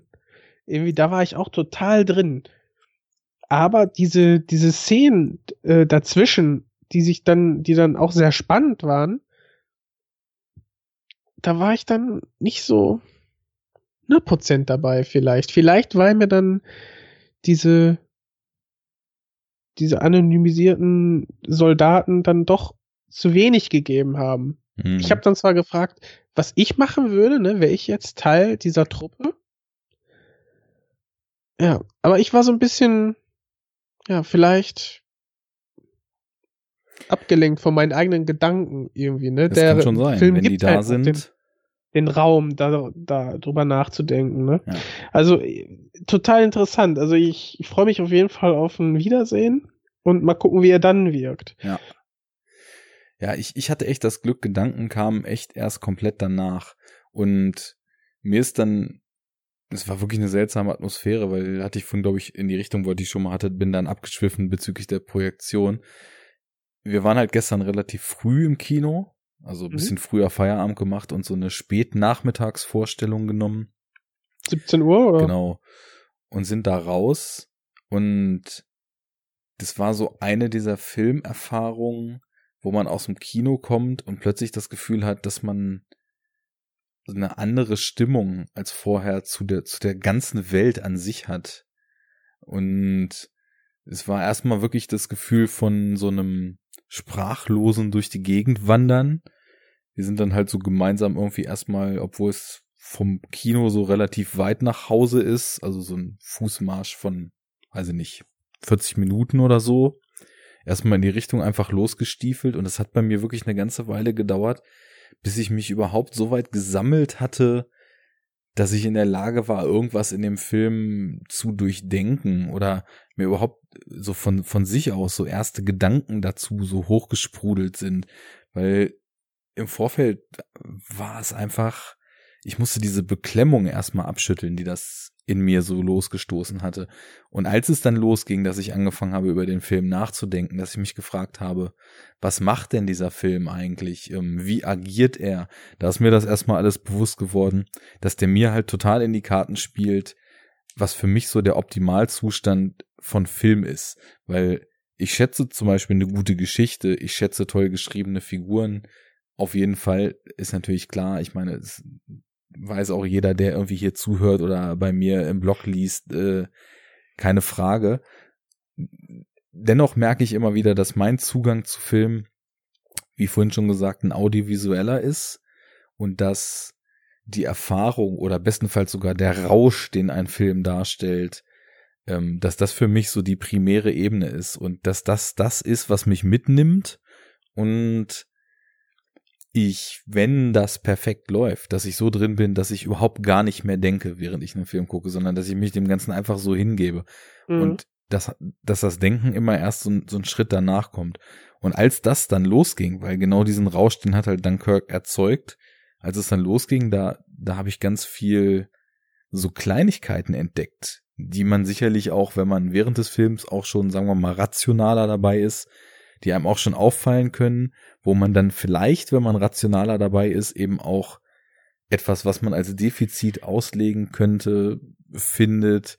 Ähm, aber Zum wo, Beispiel? Ja, eben zum Beispiel diese Geschichte, dass das eigentlich keine Figur irgendwie ein, Charakter so. ist, mhm. sondern dass, dass alle Figuren eigentlich nur so Platzhalter sind. Und ähm, wenn es danach, also zumindest alle Soldaten, weil zumindest äh, Hardys Squad da in der Luft, das, das ist komplett auf den Luftkampf ausgelegt, was die da sprechen. Es ist nur rational, wie viel Treibstoff habe ich noch, da ist ein Feind, irgendwie versuchen, diesen Kampf zu gewinnen. Auf dem Boden ist es diese fast schon stille, intime Beklemmung dieses Strandes, weil ich hatte nämlich auch das Gefühl, dadurch, dass man die Feinde nie gesehen hat, sondern nur diese Belagerungssituation hatte, ist trotz der unglaublichen Masse, oder na, sagen wir es mal so, diese unglaubliche Masse an Soldaten ist für mich irgendwie so zu einem Eins geworden. Und ja, ja, dieses klar. Eins, ähm, ja, das, das war fast so, das hatte irgendwie fast so was so eine intime Komponente, dass man, dass es so sehr, sehr in sich gekehrt wirkte alles. Wie du schon sagtest, die haben kaum miteinander gesprochen, die waren einfach nur noch da, die waren durch den Krieg so gezeichnet und durch die Situation, dass sie in einem Zustand des Vegetierens eigentlich schon angekommen sind und fast schon apathisch ihr Schicksal ja, nur noch, irgendwie. nur noch Überlebensmodus. Ja. Ne? Sitzen am Strand. Was ich ganz sympathisch fand, war, dass dass sie diese schäumende Nordsee gezeigt haben, mhm. die man so selten sieht und das äh, in so schöne Kinobilder mal verpackt ist, äh, war, fand ich toll. Und ja, schöne Kinobilder ist auch so ein Stichwort, ne? Du hast einfach unfassbare Bilder in diesem Film. Und die sind aber immer untersetzt mit diesem Grauen, was sie eigentlich zeigen. Und ähm, da macht der Film, glaube ich, auch ganz interessante Sachen. Und das, sind so Dinge, die mir dann im Nachhinein so rational aufgefallen sind, wo ich jetzt auch so ein bisschen hinwollen würde, wie viel Denkstoff eigentlich allein über die Inszenierung so getriggert wird. Du hast halt diesen, diesen Luftkampf, nehmen wir mal als erstes Beispiel. Und wie die Art der Inszenierung und wie die verschiedenen Erzählebenen und die Relation dieses Luftkampfes, die sich dazu ergibt, ähm, du musst ja überlegen, und das ist was, das ist halt bei Kriegsfilmen oder generell bei so Krieg, äh, Militär etc. immer so eine ganz schwierige Sache. Diese moralische Betrachtung des Ganzen. Und du bist ja schnell dabei, dass du mit diesen britischen Piloten natürlich auch mitfieberst, weil du weißt, es sind die ganzen Soldaten auf dem Strand. Irgendwie müssen die da evakuiert werden. Es sterben ständig Soldaten bei Bombardierungen da auf dem, auf dem Meer. Und dann hast du halt diesen Luftkampf und du fieberst ja da in die Richtung mit, dass sie es schaffen. Ergo, dass sie ihre Feinde halt töten, ne? Mhm. Und ich finde, auf dem Gebiet challenge der Film einen auch so ein bisschen, weil er durch diese ganze Darstellung ein, eine unheimliche Empathie aufbauen lässt und ganz unterschwellig eben auch diesen Mechanismus mitempfinden lässt, wie diese ganzen beteiligten Figuren und Personen und Soldaten und so weiter natürlich auch einen unheimlichen Hass auf den Feind haben. Ne? Also sprich die Deutschen in dem Fall. Ja, aber das ist ja ich, ich, ich kann das dann eigentlich schwer vom historischen Kontext lösen, weil der, ja, weil das Grauen des Zweiten Weltkriegs so ähm, noch wieder halt in die, in die Gegenwart.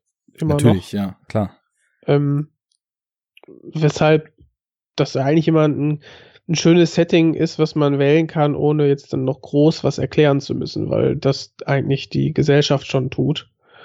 Ähm, und ja, natürlich hält man dann zum, zu den Protagonisten des Films, die wir halt dann sehen, im Gegensatz zum, zur deutschen Luftwaffe, die, wo man halt dann vielleicht ein, ein Flugzeug da mal sieht. Äh, das verstehe ich schon. Ne? Ja, also, es ist natürlich auch total, total schwierig, jetzt zu sagen, äh, okay, wir machen jetzt einen Film aus deutscher Perspektive und fiebern jetzt schön mit den Nazis mit, ne? Das, das ja. aber auf der anderen Könnte Seite. Könnte man machen. Äh, Wäre auch ein interessantes Experiment. Ja. Schlagzeilen sind da sicher, sage ich mal. Definitiv. Und äh, die richtigen Anhänger des Filmes werden sich auch schnell äh, herauskristallisieren. Aber mhm. was ich immer finde, also natürlich bin ich jemand, der Krieg aufs Übelste verachtet und überhaupt nicht raffen kann, wie es auch sein kann, dass die Menschen immer noch so kaputt sind, dass immer noch überall irgendwelche Kriege toben und dass dieser Wahnsinn halt nie aufhört. Ne? Und ich sehe es aber auch häufig so, diese ganzen Jungs, die man jetzt in dem Film gesehen hat, die sind ja eigentlich nur das, nur diejenigen, die die Suppe ausbaden. Und das ist jetzt im Kontext ja. des Zweiten Weltkriegs natürlich schwierig, weil den haben die Deutschen halt angefangen und wenn niemand sich denen entgegengestellt hätte, dann würden wir wahrscheinlich jetzt in Man from the High Castle Zuständen leben, weil ja. dann hätten die halt die Welt eingenommen und äh, keine Ahnung, ob dann aus anderen Gründen jetzt schon alles komplett kaputt wäre, aber insofern, ähm, das ist dann ja eben so, wenn die Dinge zu scheiße laufen, dann ist es ja das letzte Mittel und äh, ja, sehr Schlimmes verhindert dann wahrscheinlich noch viel Schlimmeres. Insofern, ähm, ja, muss man natürlich für die Leute, die dann da auch eingespannt sind, wie diese ganzen Soldaten, ja, ich kann eigentlich dann nur sowieso für alle, die da so gelitten haben und für alle, die da irgendwie ihre ganzen Familien verloren haben und so weiter, sowieso nur ja unheimlich Empathie und irgendwie so ein riesen Mitleid empfinden, weil das halt einfach nur fürchterlich ist. Ja. Aber worauf ich hinaus will, ist, dass der kleine Soldat, der im, der auf dem Schlachtfeld verheizt wird, der ist ja im Endeffekt nur derjenige, der die Suppe auslöffeln muss. Und wenn es jetzt nicht so klar ist wie im Zweiten Weltkrieg, wo die Deutschen mit irgendeiner menschenverachtenden Wahnsinnsideologie die ganze Welt einnehmen wollen, sondern sich einfach jetzt mal zwei Länder in die Haare kriegen, weil irgendwelche Regierungschefs der Meinung sind, dass der andere die heißere Frau hat und dann halt mal ihre ihre Armeen aufeinander losschicken, dann sind es halt auf beiden Seiten nur die armen Seelen, die halt wahlweise irgendwelcher Propaganda auf den Leim gegangen sind, irgendwelchen dümmlichen Ideologien erlegen sind, mit denen sie seit Tag eins gebrainwashed wurden und ein Anteil von zwei Prozent, denen ist vielleicht dann nicht zu helfen, weil die wirklich Bock drauf haben, was sie da machen. Oder also zumindest bis sie dann das erste Mal irgendwo im Kugelhagel standen. Genau. ja. Aber im Endeffekt, es sind ja alles, es sind ja alles Menschen. Und die Soldaten, die ihr gegenüber da hassen, die haben natürlich diesen Hass auch als Triebkraft um sowas überhaupt durchstehen zu können, weil irgendwie muss sich so jemand in solchen Zuständen wahrscheinlich auch am Laufen halten. Aber im Endeffekt hassen sie ja gegenüber, die quasi genau wie sie selbst sind, die auch junge Männer sind in so, in so einem Zustand jetzt hier, die von irgendeiner Ideologie eingespannt wurden und die dann auf dem Schlachtfeld verheizt werden, ne? Also gerade bei diesen klassischen Kriegen halt. Mhm. Aber findest du das, also das schwingt natürlich immer mit. Mhm. Also fast immer bei äh, so gut wie allen ähm, Kriegsfilmen, sage ich mal, die ähm, also zumindest eine Seite immer und auch, dass die mit Verlusten zu kämpfen haben und dass so dieser Hass auf den auf den Feind äh, daher auch herrührt, dass äh, der Kamerad und Freund neben dir einfach dir genommen wurde. Ne? Diese Ersatzfamilie, die dann immer weiter dezimiert wird. Mhm. Auf beiden Seiten, klar, aber das wird auch nicht immer so inszeniert. In dem Film eben auch nicht, aber du hast diese, was Nolan dann hier zeigt, ist so die mh, hm, Niedergeschlagenheit, die das fast schon abschließen mit der mit der Welt, mit der Situation. Ne? Also das, ähm, äh, da fehlt mir jetzt auch wieder. Ja, auf der einen das, Seite. Das, das also, Wort. Das, das ist schon fast. Fast Resignation. Resignation, genau. Die haben noch nicht komplett aufgegeben, klammern sich immer noch an die Hoffnung, ähm, aber sehen schon, dass ihre Situation beinahe ausweglos ist. Mhm. Naja, also worauf ich, ich glaube, ich habe jetzt viel erzählt und habe trotzdem den Punkt irgendwie nicht gekriegt, den ich wollte. Es war einfach so, dass ich, als ich über diese Luftgefechte und Tom Hardy in seiner Rolle als Pilot dort nachgedacht habe, dass ich ähm, zu dem Punkt gekommen bin, dass ich gemerkt habe, dass der Film es schafft, die so intensiv diese Kriegsereignisse darzustellen und auch so stark miteinander zu verknüpfen. Du weißt ja, wenn Tom Hardy mit seinem Maschinengewehr den deutschen Bomber nicht erwischt, dann kann das heißen, dass Schiffe mit Hunderten von Menschen bombardiert werden und Hunderte von Menschen sterben, weil dieser Bomber es schafft, seine Bomben abzuwerfen, ne? Ja. Und ähm, dass der Film es total gut schafft, ähm, einem relativ drastisch deutlich zu machen, wie unumgänglich sofort jegliche Moral und so weiter fällt und es im, in so einem Krieg eben diese die oder wir Mentalität eben gibt. Und das ist die Gleichung, nach der so ein kompletter Krieg funktioniert. Entweder ich, man bringt den Feind zuerst um oder man wird halt selber umgebracht. Und das ist ja auch, ähm, das ist ja auch eine Aussage und eine Darstellung, die eine totale Wucht hat, weil es geht halt immer darum, Menschen umzubringen. Und in diesem ganzen Krieg geht es nur darum, wer mehr vom Gegenüber umbringt, der hat am Ende die, die Oberhand, ne? Und deswegen ja, und ist ja auch die, die, die drohende Fackel über dem Ganzen, dass diese Hunderttausenden von Typen auch einfach umgebracht werden auf diesem Strand. Ja. Und dich hat dann diese, diese, dieses Kalkül und diese einfach trockene Rechnung des Piloten, jetzt zum Beispiel Tom Hardys, dann so mitgenommen einfach, ne, dass du sagst, okay, okay, jetzt wirkt es hier so deutlich, dieser eine muss sterben, damit äh, 10.000 meiner Kollegen leben können.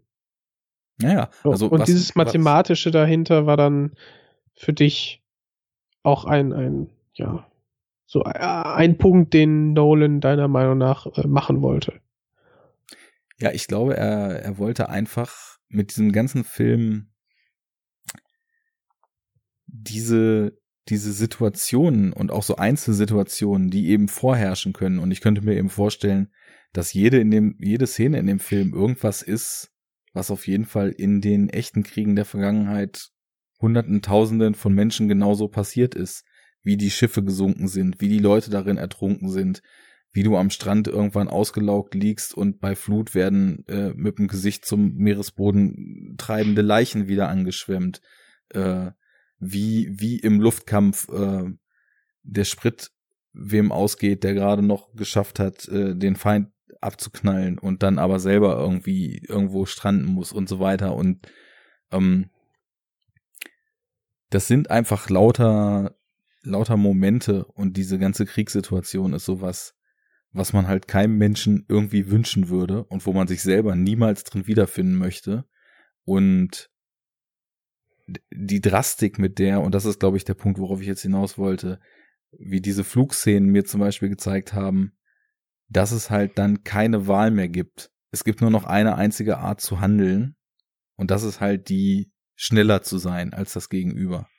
Und das habe ich eben auch so, das hat er einen so, so spüren lassen. Und deswegen hat mich das auch noch mal total mitgenommen, weil es mhm. so die Auswegslosigkeit und die, die völlige Unmöglichkeit, dem Ganzen irgendwie zu entkommen, auch nochmal so dargestellt hat.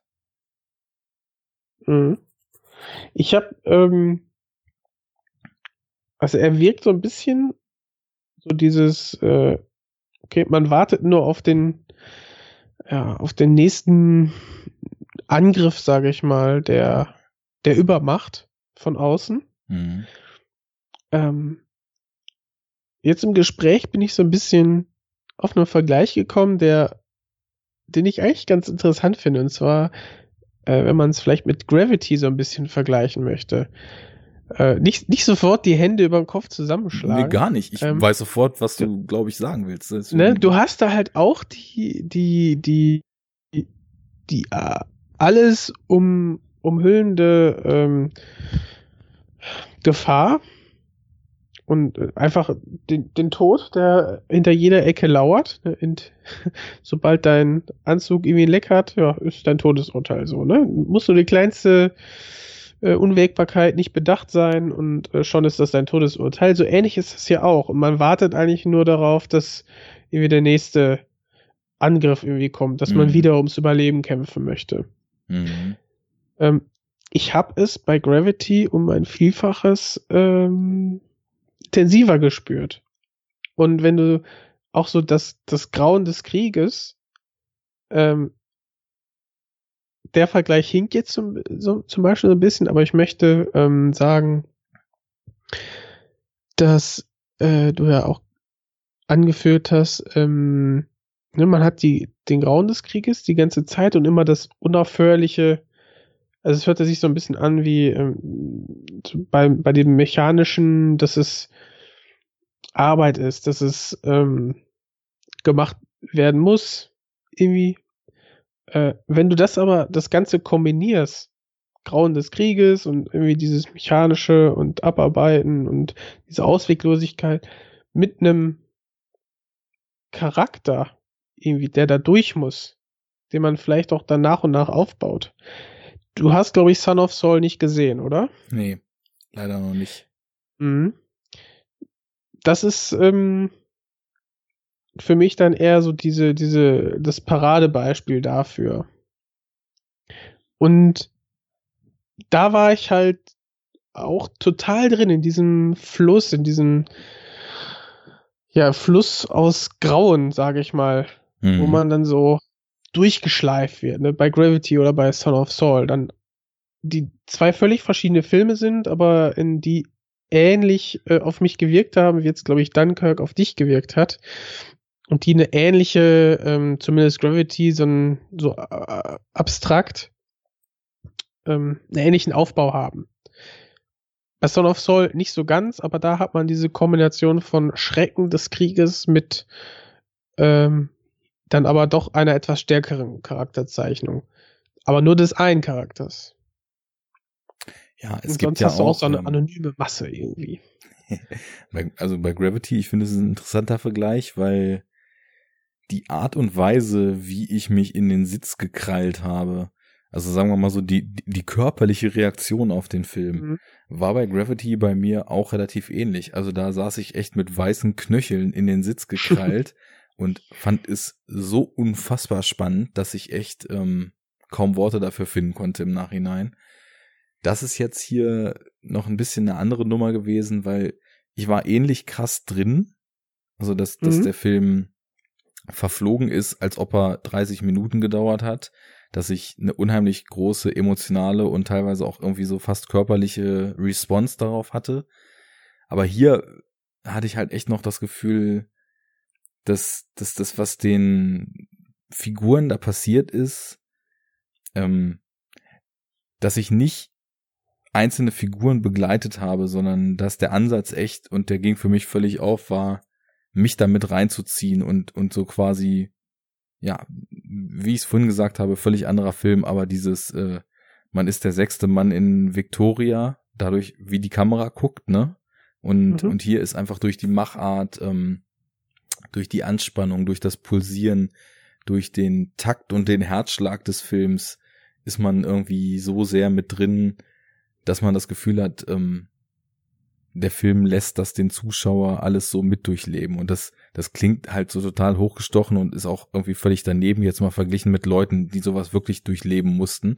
Aber wir reden ja nur mal von einem Film und der Film hat ja eben ein bestimmtes Ziel, auf das er agieren will. Und ich würde halt den Film jetzt so einstufen, dass ich tatsächlich sagen würde, der, der, der will halt auch ja mehr oder weniger als als Mahnmal gegen den Krieg irgendwie da dastehen das war das Mikro, gegen das ich gerade gehauen habe. Polter die Polter. ja, genau. Und äh, das, das, das macht er halt auf, wie ich finde, eben sehr interessanten Ansatz. Du hast ja tausend Möglichkeiten.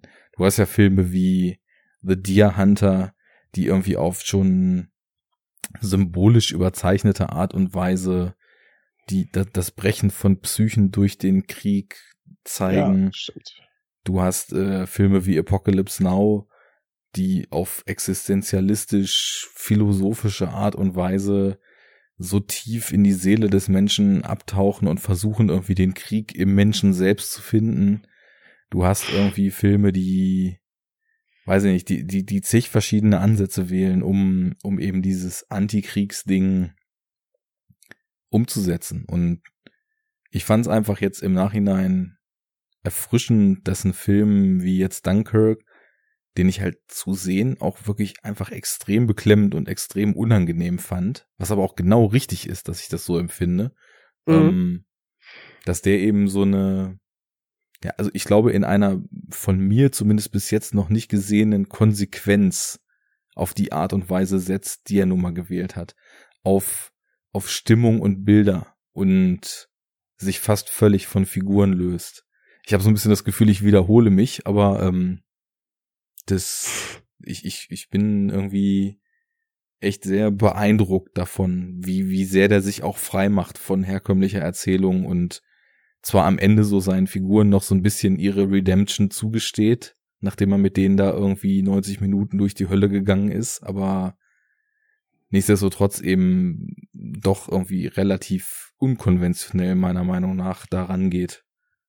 Das, das finde ich auch und genau das rechne ich äh, Dunkirk auch hoch an, dass er sich so ein bisschen davon löst, irgendwie eine Soldatengeschichte zu erzählen, die man ja doch schon einfach hier und da sehr oft schon ja. gesehen, gehört oder gelesen hat. Und die auch oft und, auf seltsamen Faden dann wandert, wenn es dann erst. Ich meine, wenn, wenn wir in Soldat James Ryan nicht mehr 10 Minuten, sondern plötzlich 30, 40, 50 Minuten drin sind, nimmt der Film halt auch sehr, sehr seltsame Wege plötzlich.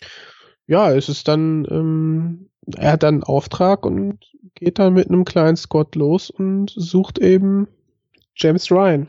Und hier hast man wirklich nur, Nolan hat sich hingesetzt und gesagt, okay, wie machen wir jetzt diese Situation ähm, des Eingekesseltseins und der Resign Resignation im Krieg, mhm. wo du eigentlich um dein Überleben kämpfen solltest.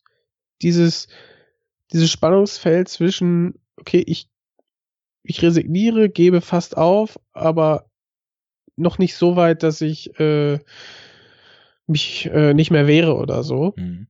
Wie machen wir das spürbar? Und das hat er wirklich toll geschafft, indem er äh, ja drei verschiedene Blickwinkel auf ein bestimmte äh, auf einen bestimmten Teil des Zweiten Weltkriegs ähm, zeigt. Und da bedient er sich eben auch so der Art und Weise ein auf diesem Wege, immer wenn sich so ein bisschen Hoffnung abzeichnet, so sehr, sehr fies zu zermürben auch. Ähm, ich meine, es geht los mit dem ersten Schiff, wo sie den Verletzten draufbringen und ja, plötzlich wird eben das Rote Kreuz-Schiff einfach außer Luft bombardiert und geht unter es geht weiter mit äh, dem nächsten Schiff, auf das sie sich retten. Und äh, immer wenn es das Gefühl gibt, hier hier könnte jetzt endlich mal eine finale Rettung in Sicht sein, hat man über lange Zeit und natürlich bedient sich da eben auch äh, Christopher Nolan diverser dramaturgischer Kniffe, wo es dann eben doch wieder dann recht filmisch ist, sage ich mal, also in der Konstruktion, dass halt nochmal und nochmal und nochmal irgendwas dazwischen kommt, aber das ist dann auch wieder so der Punkt, ähm, in so einem Setting, wo alles passieren kann und wo, wo das Schlimmste eigentlich immer das ist, mit dem du rechnen musst, ähm, hat das für mich eher den Effekt gehabt, dass ich halt noch, noch mehr drin war. Also, und nicht sagen würde, oh ja, ey, und jetzt äh, geht das dritte Schiff unter, auf dem sie dann unterwegs sind, ne? Jetzt reicht's doch aber langsam mal, sondern ähm, ja, aus so einer rein, rein humanistischen Perspektive das so gesehen habe, dass das einfach sich das potenziert hat, diese, diese schrecklichen Erlebnisse, die diese Jungs da eben durchgemacht haben und mhm. genauso wie die Masse am Strand für mich so zu einem geworden ist, sind auch diese ganzen Erlebnisse in dem Film, auch in der Luft, auch auf dem Wasser, auch da am Strand mit den Bombardierungen irgendwie auch so zu einem geworden und zu so einem, zu so einem Sinnbild einfach dessen, dass das Krieg was ist, was niemand erleben dürfte eigentlich, weil es mit mit was nicht zu begreifen ist, was was da abgeht und äh, wie auch jegliche Würde und jegliche Menschlichkeit komplett ausgelöscht ist. Ja, das ist einfach irgendwie ich also ich ich bin komplett auf so eine ganz eigenartige Weise komplett weggehauen von dem Ding. ja. Was ich jetzt ja auch schon ein paar Mal betont habe. Ja, ich, ich glaube, er hat dich beeindruckt. Perfekt. Auf jeden Fall. Und was ich auch glaube, das wollte ich unbedingt noch sagen, warum er so stark auf mich gewirkt hat. Und da kommt so ein bisschen der Grumpy Old Man durch, der einfach keinen Bock mehr auf 200 Millionen äh, Computerspielfilme hat, die quasi auch ein Game sein könnten, weil sowieso nur noch alle drei Szenen mal ein echtes Schauspielergesicht reingeschnitten ist. Ähm, ich glaube, es hat mich so extrem abgeholt, weil ich, ich, ich kann nicht sagen, wo in dem Film Computer war. Ich tippe mal, dass irgendwo im, im Hintergrund, als dann mal dieses in, de, in der Ebbe gesunkene, ähm, komplett riesige Kriegsschiff, wo, eine, wo ein riesen Bombenloch drin war, das sah man einmal so am Horizont liegen, dass sowas dann wahrscheinlich dann nachträglich eingefügt ist. Aber dieser Film war für mich komplett haptisch. Ja, die, die Boote waren Boote, die Flugzeuge waren Flugzeuge, die Kameraaufnahmen aus der Luft waren Kameraaufnahmen aus der Luft, die über dem Ozean gemacht wurde. Ich habe auch sehr bewusst mir im Abspann nochmal die Crews angeguckt. Es gab die Bootscrew, die Bootskameramänner. Es wurden die Boote, die damals äh, ist halt auch wieder sowas, das musst du nicht machen, aber dass die mit den Originalbooten teilweise, die damals an dieser Rettungsaktion beteiligt waren, diesen Film gedreht haben. Ähm, ja, die Spitfire-Flugzeuge. Ja, haben genau. sie auch hergeholt haben sie auch wieder Kamera draufgeschnallt. Ja. Ja. Und ähm, die Explosionen, das, das waren halt Explosionen am Set größtenteils und das Ganze dann auch noch auf Film gedreht und von Film projiziert. Ich habe da einfach so eine, ich hatte das Gefühl, dass das existiert, was ich da sehe. Und gerade bei Blockbustern ist das was, was ich halt einfach lange nicht mehr gefühlt habe, weil ich bin da einfach auch komisch, aber ich habe auf diese Computerfilme keinen Bock mehr, weil ich einfach merke, dass die mir nichts geben und dass ich nicht, ich kann kaum reinfinden. Es sei denn, es ist so abgedreht wie bei Doctor Strange, dass also schon klar ist, dass das, dass es überhaupt nichts mehr mit unserer Welt zu tun hat, ne? Aber wenn irgendwie bei Fast and Furious äh, Pixel-Autos von, von Pixelhaus zu Pixelhaus springen oder äh, Pixel-Autos auf einer Pixel-Eisscholle vor einem Pixel-Eisbrecher oder U-Boot davon fahren. Wolltest du nicht Transformers nennen? ich wollte dir die Bühne übergeben, ne? Als, als Enough Talk Rookie äh, hast du jetzt auch wieder ein Gefühl für Trademarks bewiesen. Ja. Ja, von Transformers mal ganz abgesehen, aber bei Transformers ist noch so das Ding, das ist halt auch, im Grunde genommen ist das so ein riesengroßer Quatsch, dass man dem Ganzen schon verzeiht, dass es halt nur Pixelgrütze ist, ne? Aber gerade bei Filmen, die es nicht sein sollen, da denke ich mir so, ey, was soll denn das? Ich habe jetzt gerade Es Rogue One geguckt. Ich- Ja. Warum muss ich Oh. da digitale Versionen von verstorbenen Schauspielern Ja. sehen? Ja. Das, also das, das habe ich auch dann sofort gesagt, als wir aus dem Kino raus sind. Dieser Tarkin. General, keine Ahnung. General Tarkin oder so. Warum stellen sie den da hin? Die haben ja schon einen Schauspieler genommen, den da hingestellt und da einfach ein anderes Gesicht auf den geklatscht, oder? So wirkte das. Oder auf jeden Fall der Kopf oder haben sie auch die Kleidung komplett animiert? Ich weiß nicht. Dann stell doch jemanden hin, der so ähnlich aussieht. Mach eine gute Maske, die du vielleicht mit guter CGI dann noch irgendwie ein bisschen ergänzen kannst. Packst den aber in Schatten, dass das nicht so auffällt und alles ist gut. So, dann weißt du, aha, das soll der sein. Okay. Oder äh, genau, er spricht auch dann irgendwann äh, nicht in die Kamera, sondern guckt ins All und du siehst nur die Spiegelung. Mhm. Das hätte doch vollkommen ausgereicht. Auf jeden Fall. So. Aber So, dann Prinzessin Lea zum Schluss war ein bisschen, pff, sah nicht toll aus. Nee. Ich fand auch nicht Tarkin sah toll aus. Aber Nee. ich meine, die letzten 20 Jahre Kino haben uns ja gezeigt, solche äh, CGI-Penis-Vergleiche, guck mal, was wir können, Mhm. gehen nie gut aus. Und Nee, schon mal gar nicht, wenn du zwei Jahre ins Land streichen lässt. ganz genau. Und äh, ja, wir sind halt einfach noch nicht so weit. Also ich, ich hatte nicht das Gefühl, dass sich diese Tarkin-Version groß von Polar Express oder Beowulf unterscheidet. Und ich bin da halt Ja, aber also damals, damals so hoch gelobt, ne, und dann Jahre später, Ja. ja. Und ich, ich kauf das einfach nicht. Und ich, ich merke bei so einem Film wie dem jetzt hier, ich, ich sehe seh fast gerne eine Filme. Ausnahme, ne? Mhm. Fast eine, eine gern gesehene und dann auch doppelt so viel wertgeschätzte Ausnahme. mhm. heutzutage. Ja, vor allem, weil eben auch, ähm, ich, ich bin mir sicher, in 90 Prozent von den modernen Blockbustern wäre alles, was in diesem Film in der Luft passiert, komplett animiert gewesen. Da wären nicht mal mehr Flugteams äh, losgegangen und hätten den Ozean gefilmt. Da hätte man sogar den Ozean komplett animiert. Und ich finde halt dadurch, das, das klingt ganz seltsam, aber dadurch, dass es echt ist und dass die Bilder echt sind, hat es irgendwie so eine ganz besondere Magie.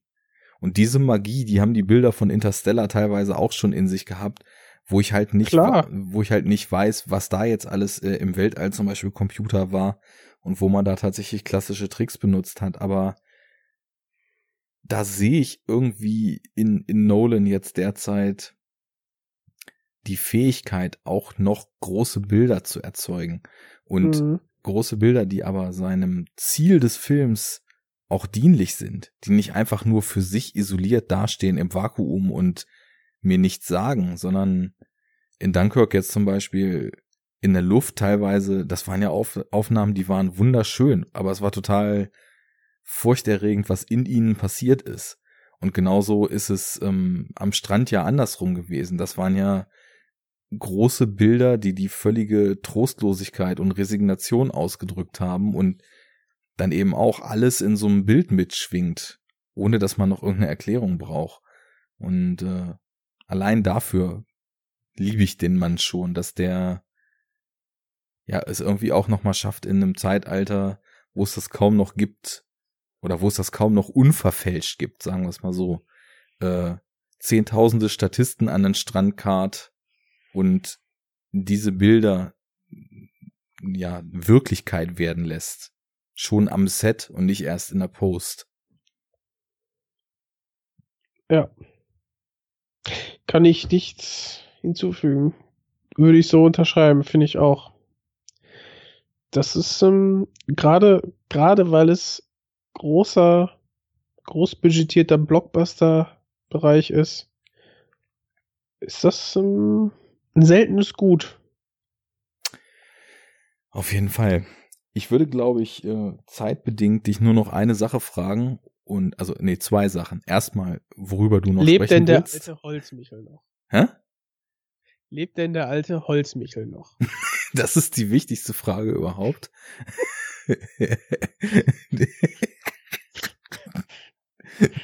Dem Aber- ist eigentlich nichts mehr hinzuzufügen. Ja, äh, nee, was, äh, was Äh, willst du fragen? Also erstmal natürlich, weil ich das Gespräch nicht aus freien Stücken abwürgen will, welche Themen dir noch so im Kopf rumschweben, vielleicht konkret bezüglich des Films.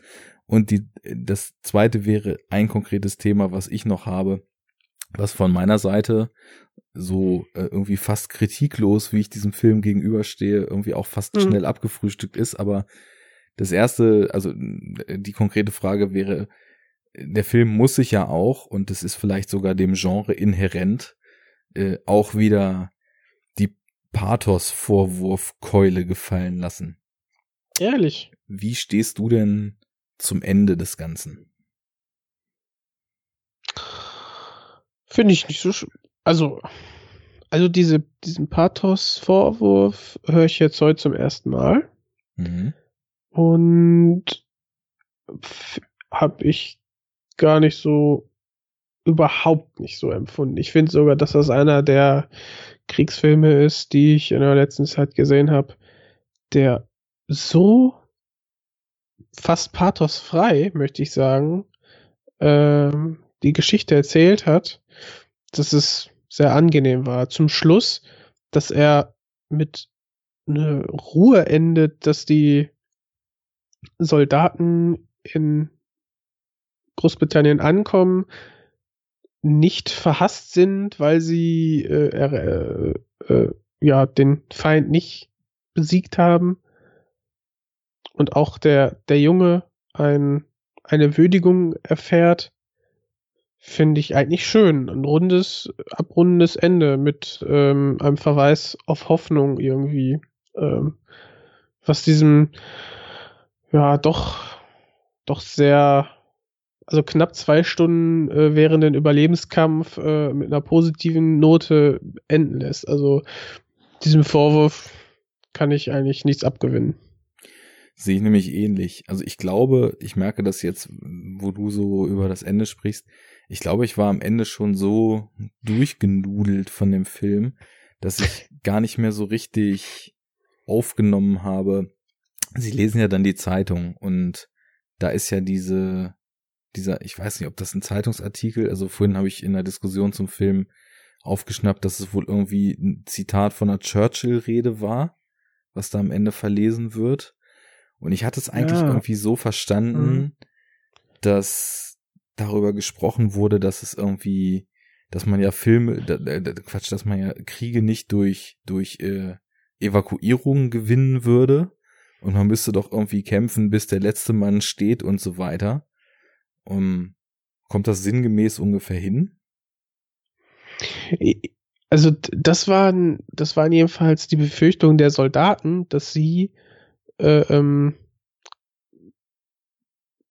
dass die Soldaten zum einen mit, einer, mit der Schmach zu leben hätten, nichts bewirkt zu haben und dass sie Angst hatten, von der Bevölkerung ähm, ja, gemieden oder, oder schlimmsten hm. Fall noch irgendwie, weiß ich nicht, missachtet worden wären. Ja, ist, ich, ich dass das halt nicht, hm. ja, ist mit dem konkreten Zitat könnte ich jetzt weiß ich, kann ich nicht sagen, aber. Ja, weil ich, ich, ich merke, also ich, ich war echt fertig.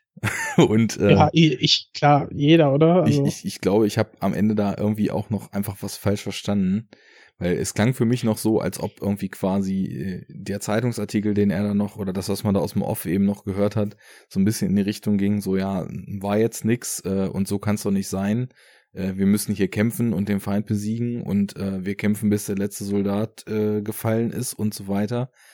Und das wirkte für mich so, als ob das Ganze halt quasi auch noch trotz der ge geglückten Rettung auf so einer etwas bitteren Note geendet hat. Weil natürlich im Vergleich zu dem, was vorher passiert ist, und wir haben ja auch, und das waren so die Kleinigkeiten, wo ich vorhin noch drauf hinaus wollte, wir haben unheimlich viele Szenen, wo implizit, teilweise auch äh, direkt ganz, ganz stark diese, diese Traumata und diese wahrscheinlich bei vielen von diesen Männern nie wieder weggehenden psychischen Störungen und, und Probleme, die einfach durch sowas automatisch mit sich gebracht werden, thematisiert werden. Ne? Also ich meine, Cillian Murphys Figur ist schwerst traumatisiert. Ähm, ja. Kommt gar nicht klar, nur bei dem Gedanken wieder in die Richtung zu müssen, wo er da gerade herkommt. Ähm, viele andere wirken auch total apathisch und äh, da wirkte das für mich dann doch irgendwie schon fast zynisch irgendwie, nachdem man diese Erlebnisse mitgemacht hat, quasi so in Filmform, dann zu hören, ähm, so würde das ja alles auch nicht laufen und jetzt müsste mal richtig gekämpft werden, bitte demnächst. Aber wie gesagt, ich, ich war fertig, ich hab's irgendwie ja, ich, ich habe es gar nicht mehr richtig aufgenommen, was am Ende da so gesprochen wurde. Deswegen, vielleicht lese ich mir das nochmal durch und sehen werde ich den Film sowieso auch nochmal. Auch wenn ich da echt ein bisschen Zeit zwischenschaufeln will, weil mir das einfach mhm. für, für wöchentliche Sichtungen deutlich zu intensiv war. Ähm, ja, aber nichtsdestotrotz, also ich finde, nachdem man, ähm, es, es ist ja nun mal auch eine Realverfilmung äh, eines Ereignisses, das mit einem quasi Wunder endete nämlich dass man eben geschafft hat, diese, diese Truppen dort zu evakuieren. Ja. Und äh, nach dem Höllenritt vorher finde ich es auch nur fair, wenn man diese Rettung dann eben auch noch auf so einer etwas leichteren, ruhigeren Note ausklingen lässt.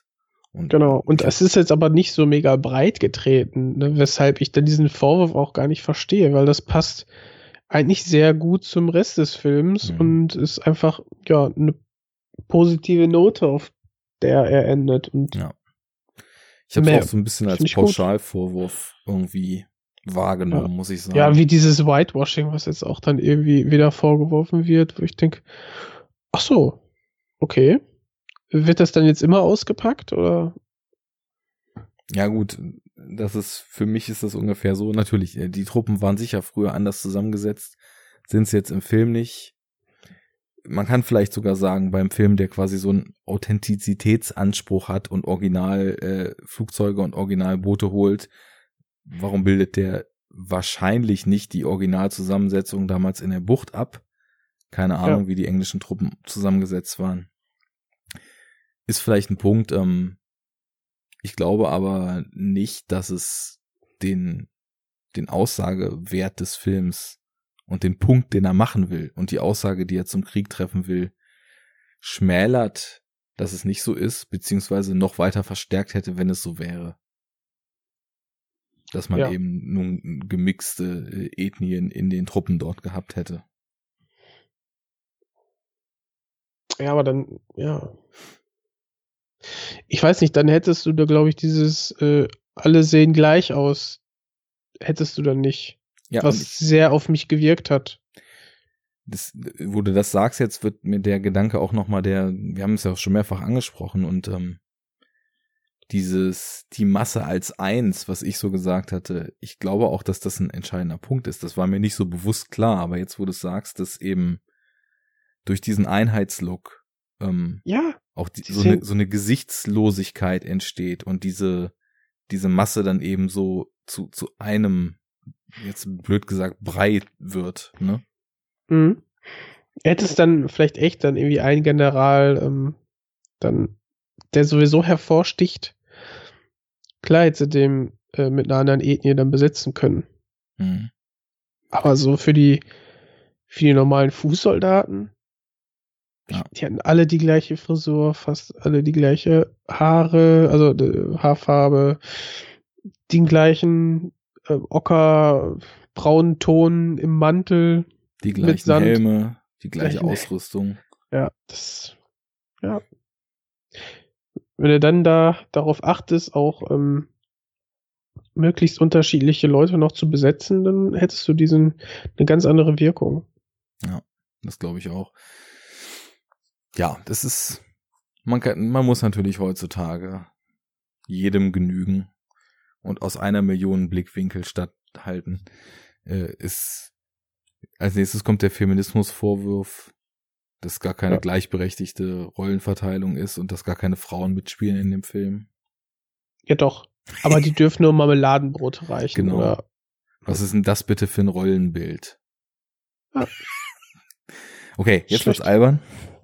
Wir wollen uns ja keine Feinde machen hier, ne? Wir sind ja Nee, nee, also aber- wohlerzogene und äh, für die Gleichberechtigung einstehende Herren der Schöpfung. Sind wir. Aber man kann auch sagen, dass nicht jeder Vorwurf dann gleich äh, ja gehaltvoll sind Vorwürfe eigentlich selten, aber berechtigt ist äh, oder ja, den kann man halt nicht so gut hier drauf anwenden, behaupte ich. Jo.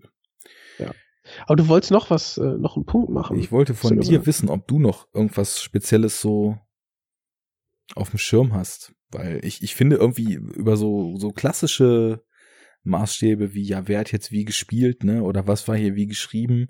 Das ist total müßig, sowas überhaupt anzusprechen, weil irgendwie Aber der Film so ganz anders hinaus. funktioniert, ja. Ähm, ich, wo du den Pathos angesprochen hast, es gibt so verschiedene, ähm, ich finde Kriegsfilm als Genre generell interessant, Ja, definitiv. weil du da so viel mitmachen kannst und weil Krieg so grausam ist, aber auch so ein inhärenter Teil der Menschheit selbst, äh, hat man, weiß nicht, da gehen die Geschichten schier, äh, sind da endlos, Mhm. entspringen einem endlosen Quell irgendwie. Und ja, dass Dunkirk ähm, da eine schöne neue Herangehensweise ist, finde ich, ist für mich das höchste Gut eigentlich an dem Film. Und weswegen ich dann auch jedem empfehlen würde, den sich anzuschauen und da reinzugehen ins Kino bitte. Ähm, und was mir der Gedanke ebenfalls noch ähm, gebracht hat, ist, dass ich glaube ich ganz gerne mal generell über Kriegsfilme sprechen wollen würde. Weil da gibt's vor allem einen Vertreter aus der letzten, aus der jüngeren Vergangenheit, den ich gesehen habe. Und zwar ähm, Fury. Mhm. ähm, Herz aus Stahl oder so. Auf Deutsch, ja. Genau. Mit Brad Pitt als Panzergrenadierchef. Ähm, wir betrachten da eigentlich dann im Zweiten Weltkrieg auch eine Panzergarnison. Und Muss da man dazu sagen, mit Brad Pitt und einem unglaublichen Shia LaBeouf. Und das meine ich auch ernst. dabei. Also Ja. ich finde ihn ultra krass in dem Film. der sich äh, nicht gewaschen hat während der Dreharbeiten. Ja, das, das mal alles völlig außen vor gelassen, aber äh, wie er spielt, hatte eine Qualität, die ich weder erwartet hatte, noch äh, dann im Endeffekt äh, ja, falsch, äh, von, von der ich dann völlig überrumpelt wurde, weil ich finde ihn so gut in dem Film, aber na gut, dazu waren anders vielleicht mal mehr. Mhm. Weil, äh, was, interess was interessant war an dem äh, Film ist, der hat diesen, diesen Pathos nämlich, äh, der aber so an einigen Stellen abblättert und dann irgendwie in anderen Filmen zum Vorschein kommen lässt. Und irgendwie wirkt er, wirkt gerade Fury, als wäre nachträglich, hätten sie versucht, da nochmal einen anderen Film draus zu machen. Mhm. Und Ja. äh, ja, da, da kann man von Pathos sprechen oder von dem unsäglichen Hacksaw Ridge, wo ich echt,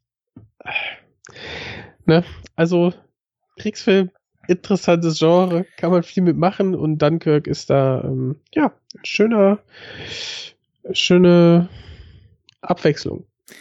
Ich wollte auch schon, als du eben sagen, äh, angefangen hast, da kann man viel mitmachen, dann eben noch hinzufügen, ja, und da kann man eben auch extrem viel mit falsch machen. Und ich finde gerade beim Kriegsfilm, sowohl Filme, die aktiv den Krieg thematisieren, wie Fury, wie jetzt Dunkirk, wie Platoon, whatever, ähm, oder Filme, die eben die Nachwirkungen von, von Krieg thematisieren, äh, bis hin zu Filmen, die eben, wie vorhin schon angesprochen, auf so einer ganz anderen Ebene agieren, als Gefechtsszenen zu zeigen oder so.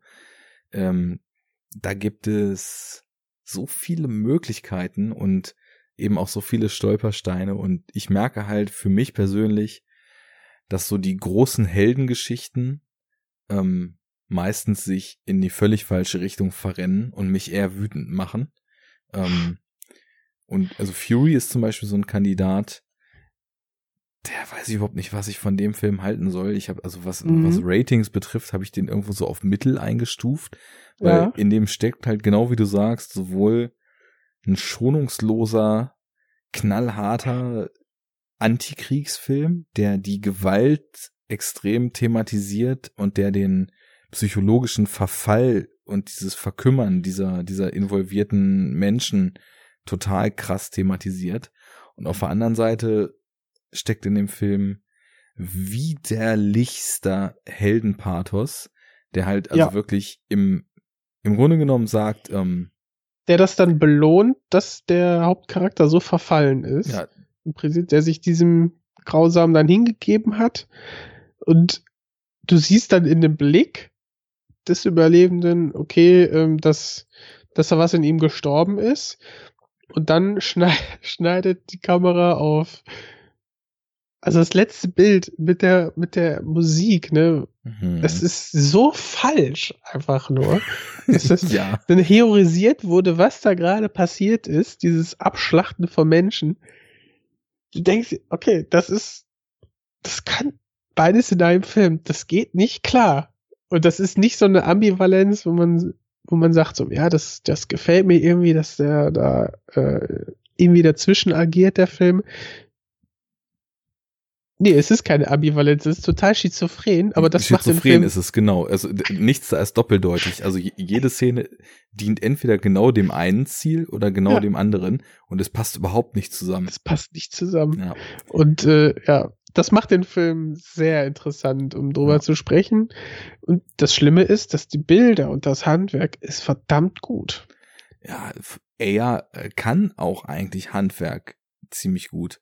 Und äh, ja, also ich, ich merke, ich werde jetzt langsam äh, schon zu müde für das Ding hier, aber das, das ist auf jeden Fall ein spannender Kandidat, wenn man sich diesem Genre vielleicht dann nochmal Ja. in etwas äh, weitreichenderer Näherung ähm, zu widmet, weil es gibt eben viele spannende Kandidaten und ich würde zum Beispiel auch sowas wie Zero Dark Thirty als Kriegsfilm einstufen mhm. und äh, finde auch extrem spannend, was der Film macht.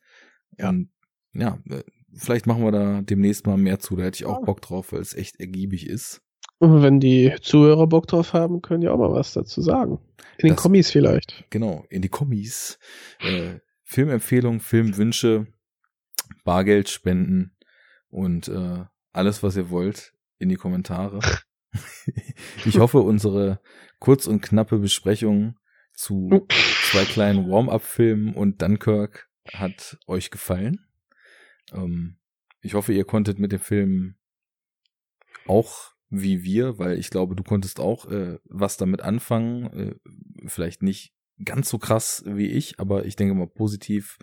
Das ja. sollte rausgekommen sein, dass wir dabei. Definitiv. Ja. Und auch gerade jetzt mit dem äh, in dem Gespräch habe ich, glaube ich, auch jetzt die Wertung um einen halben Stern nach oben korrigiert, eben weil der Film doch so viel dann mm, anders macht und vielleicht mehr will, als er schafft, aber ja, vielleicht, vielleicht belohne ich das einfach mal.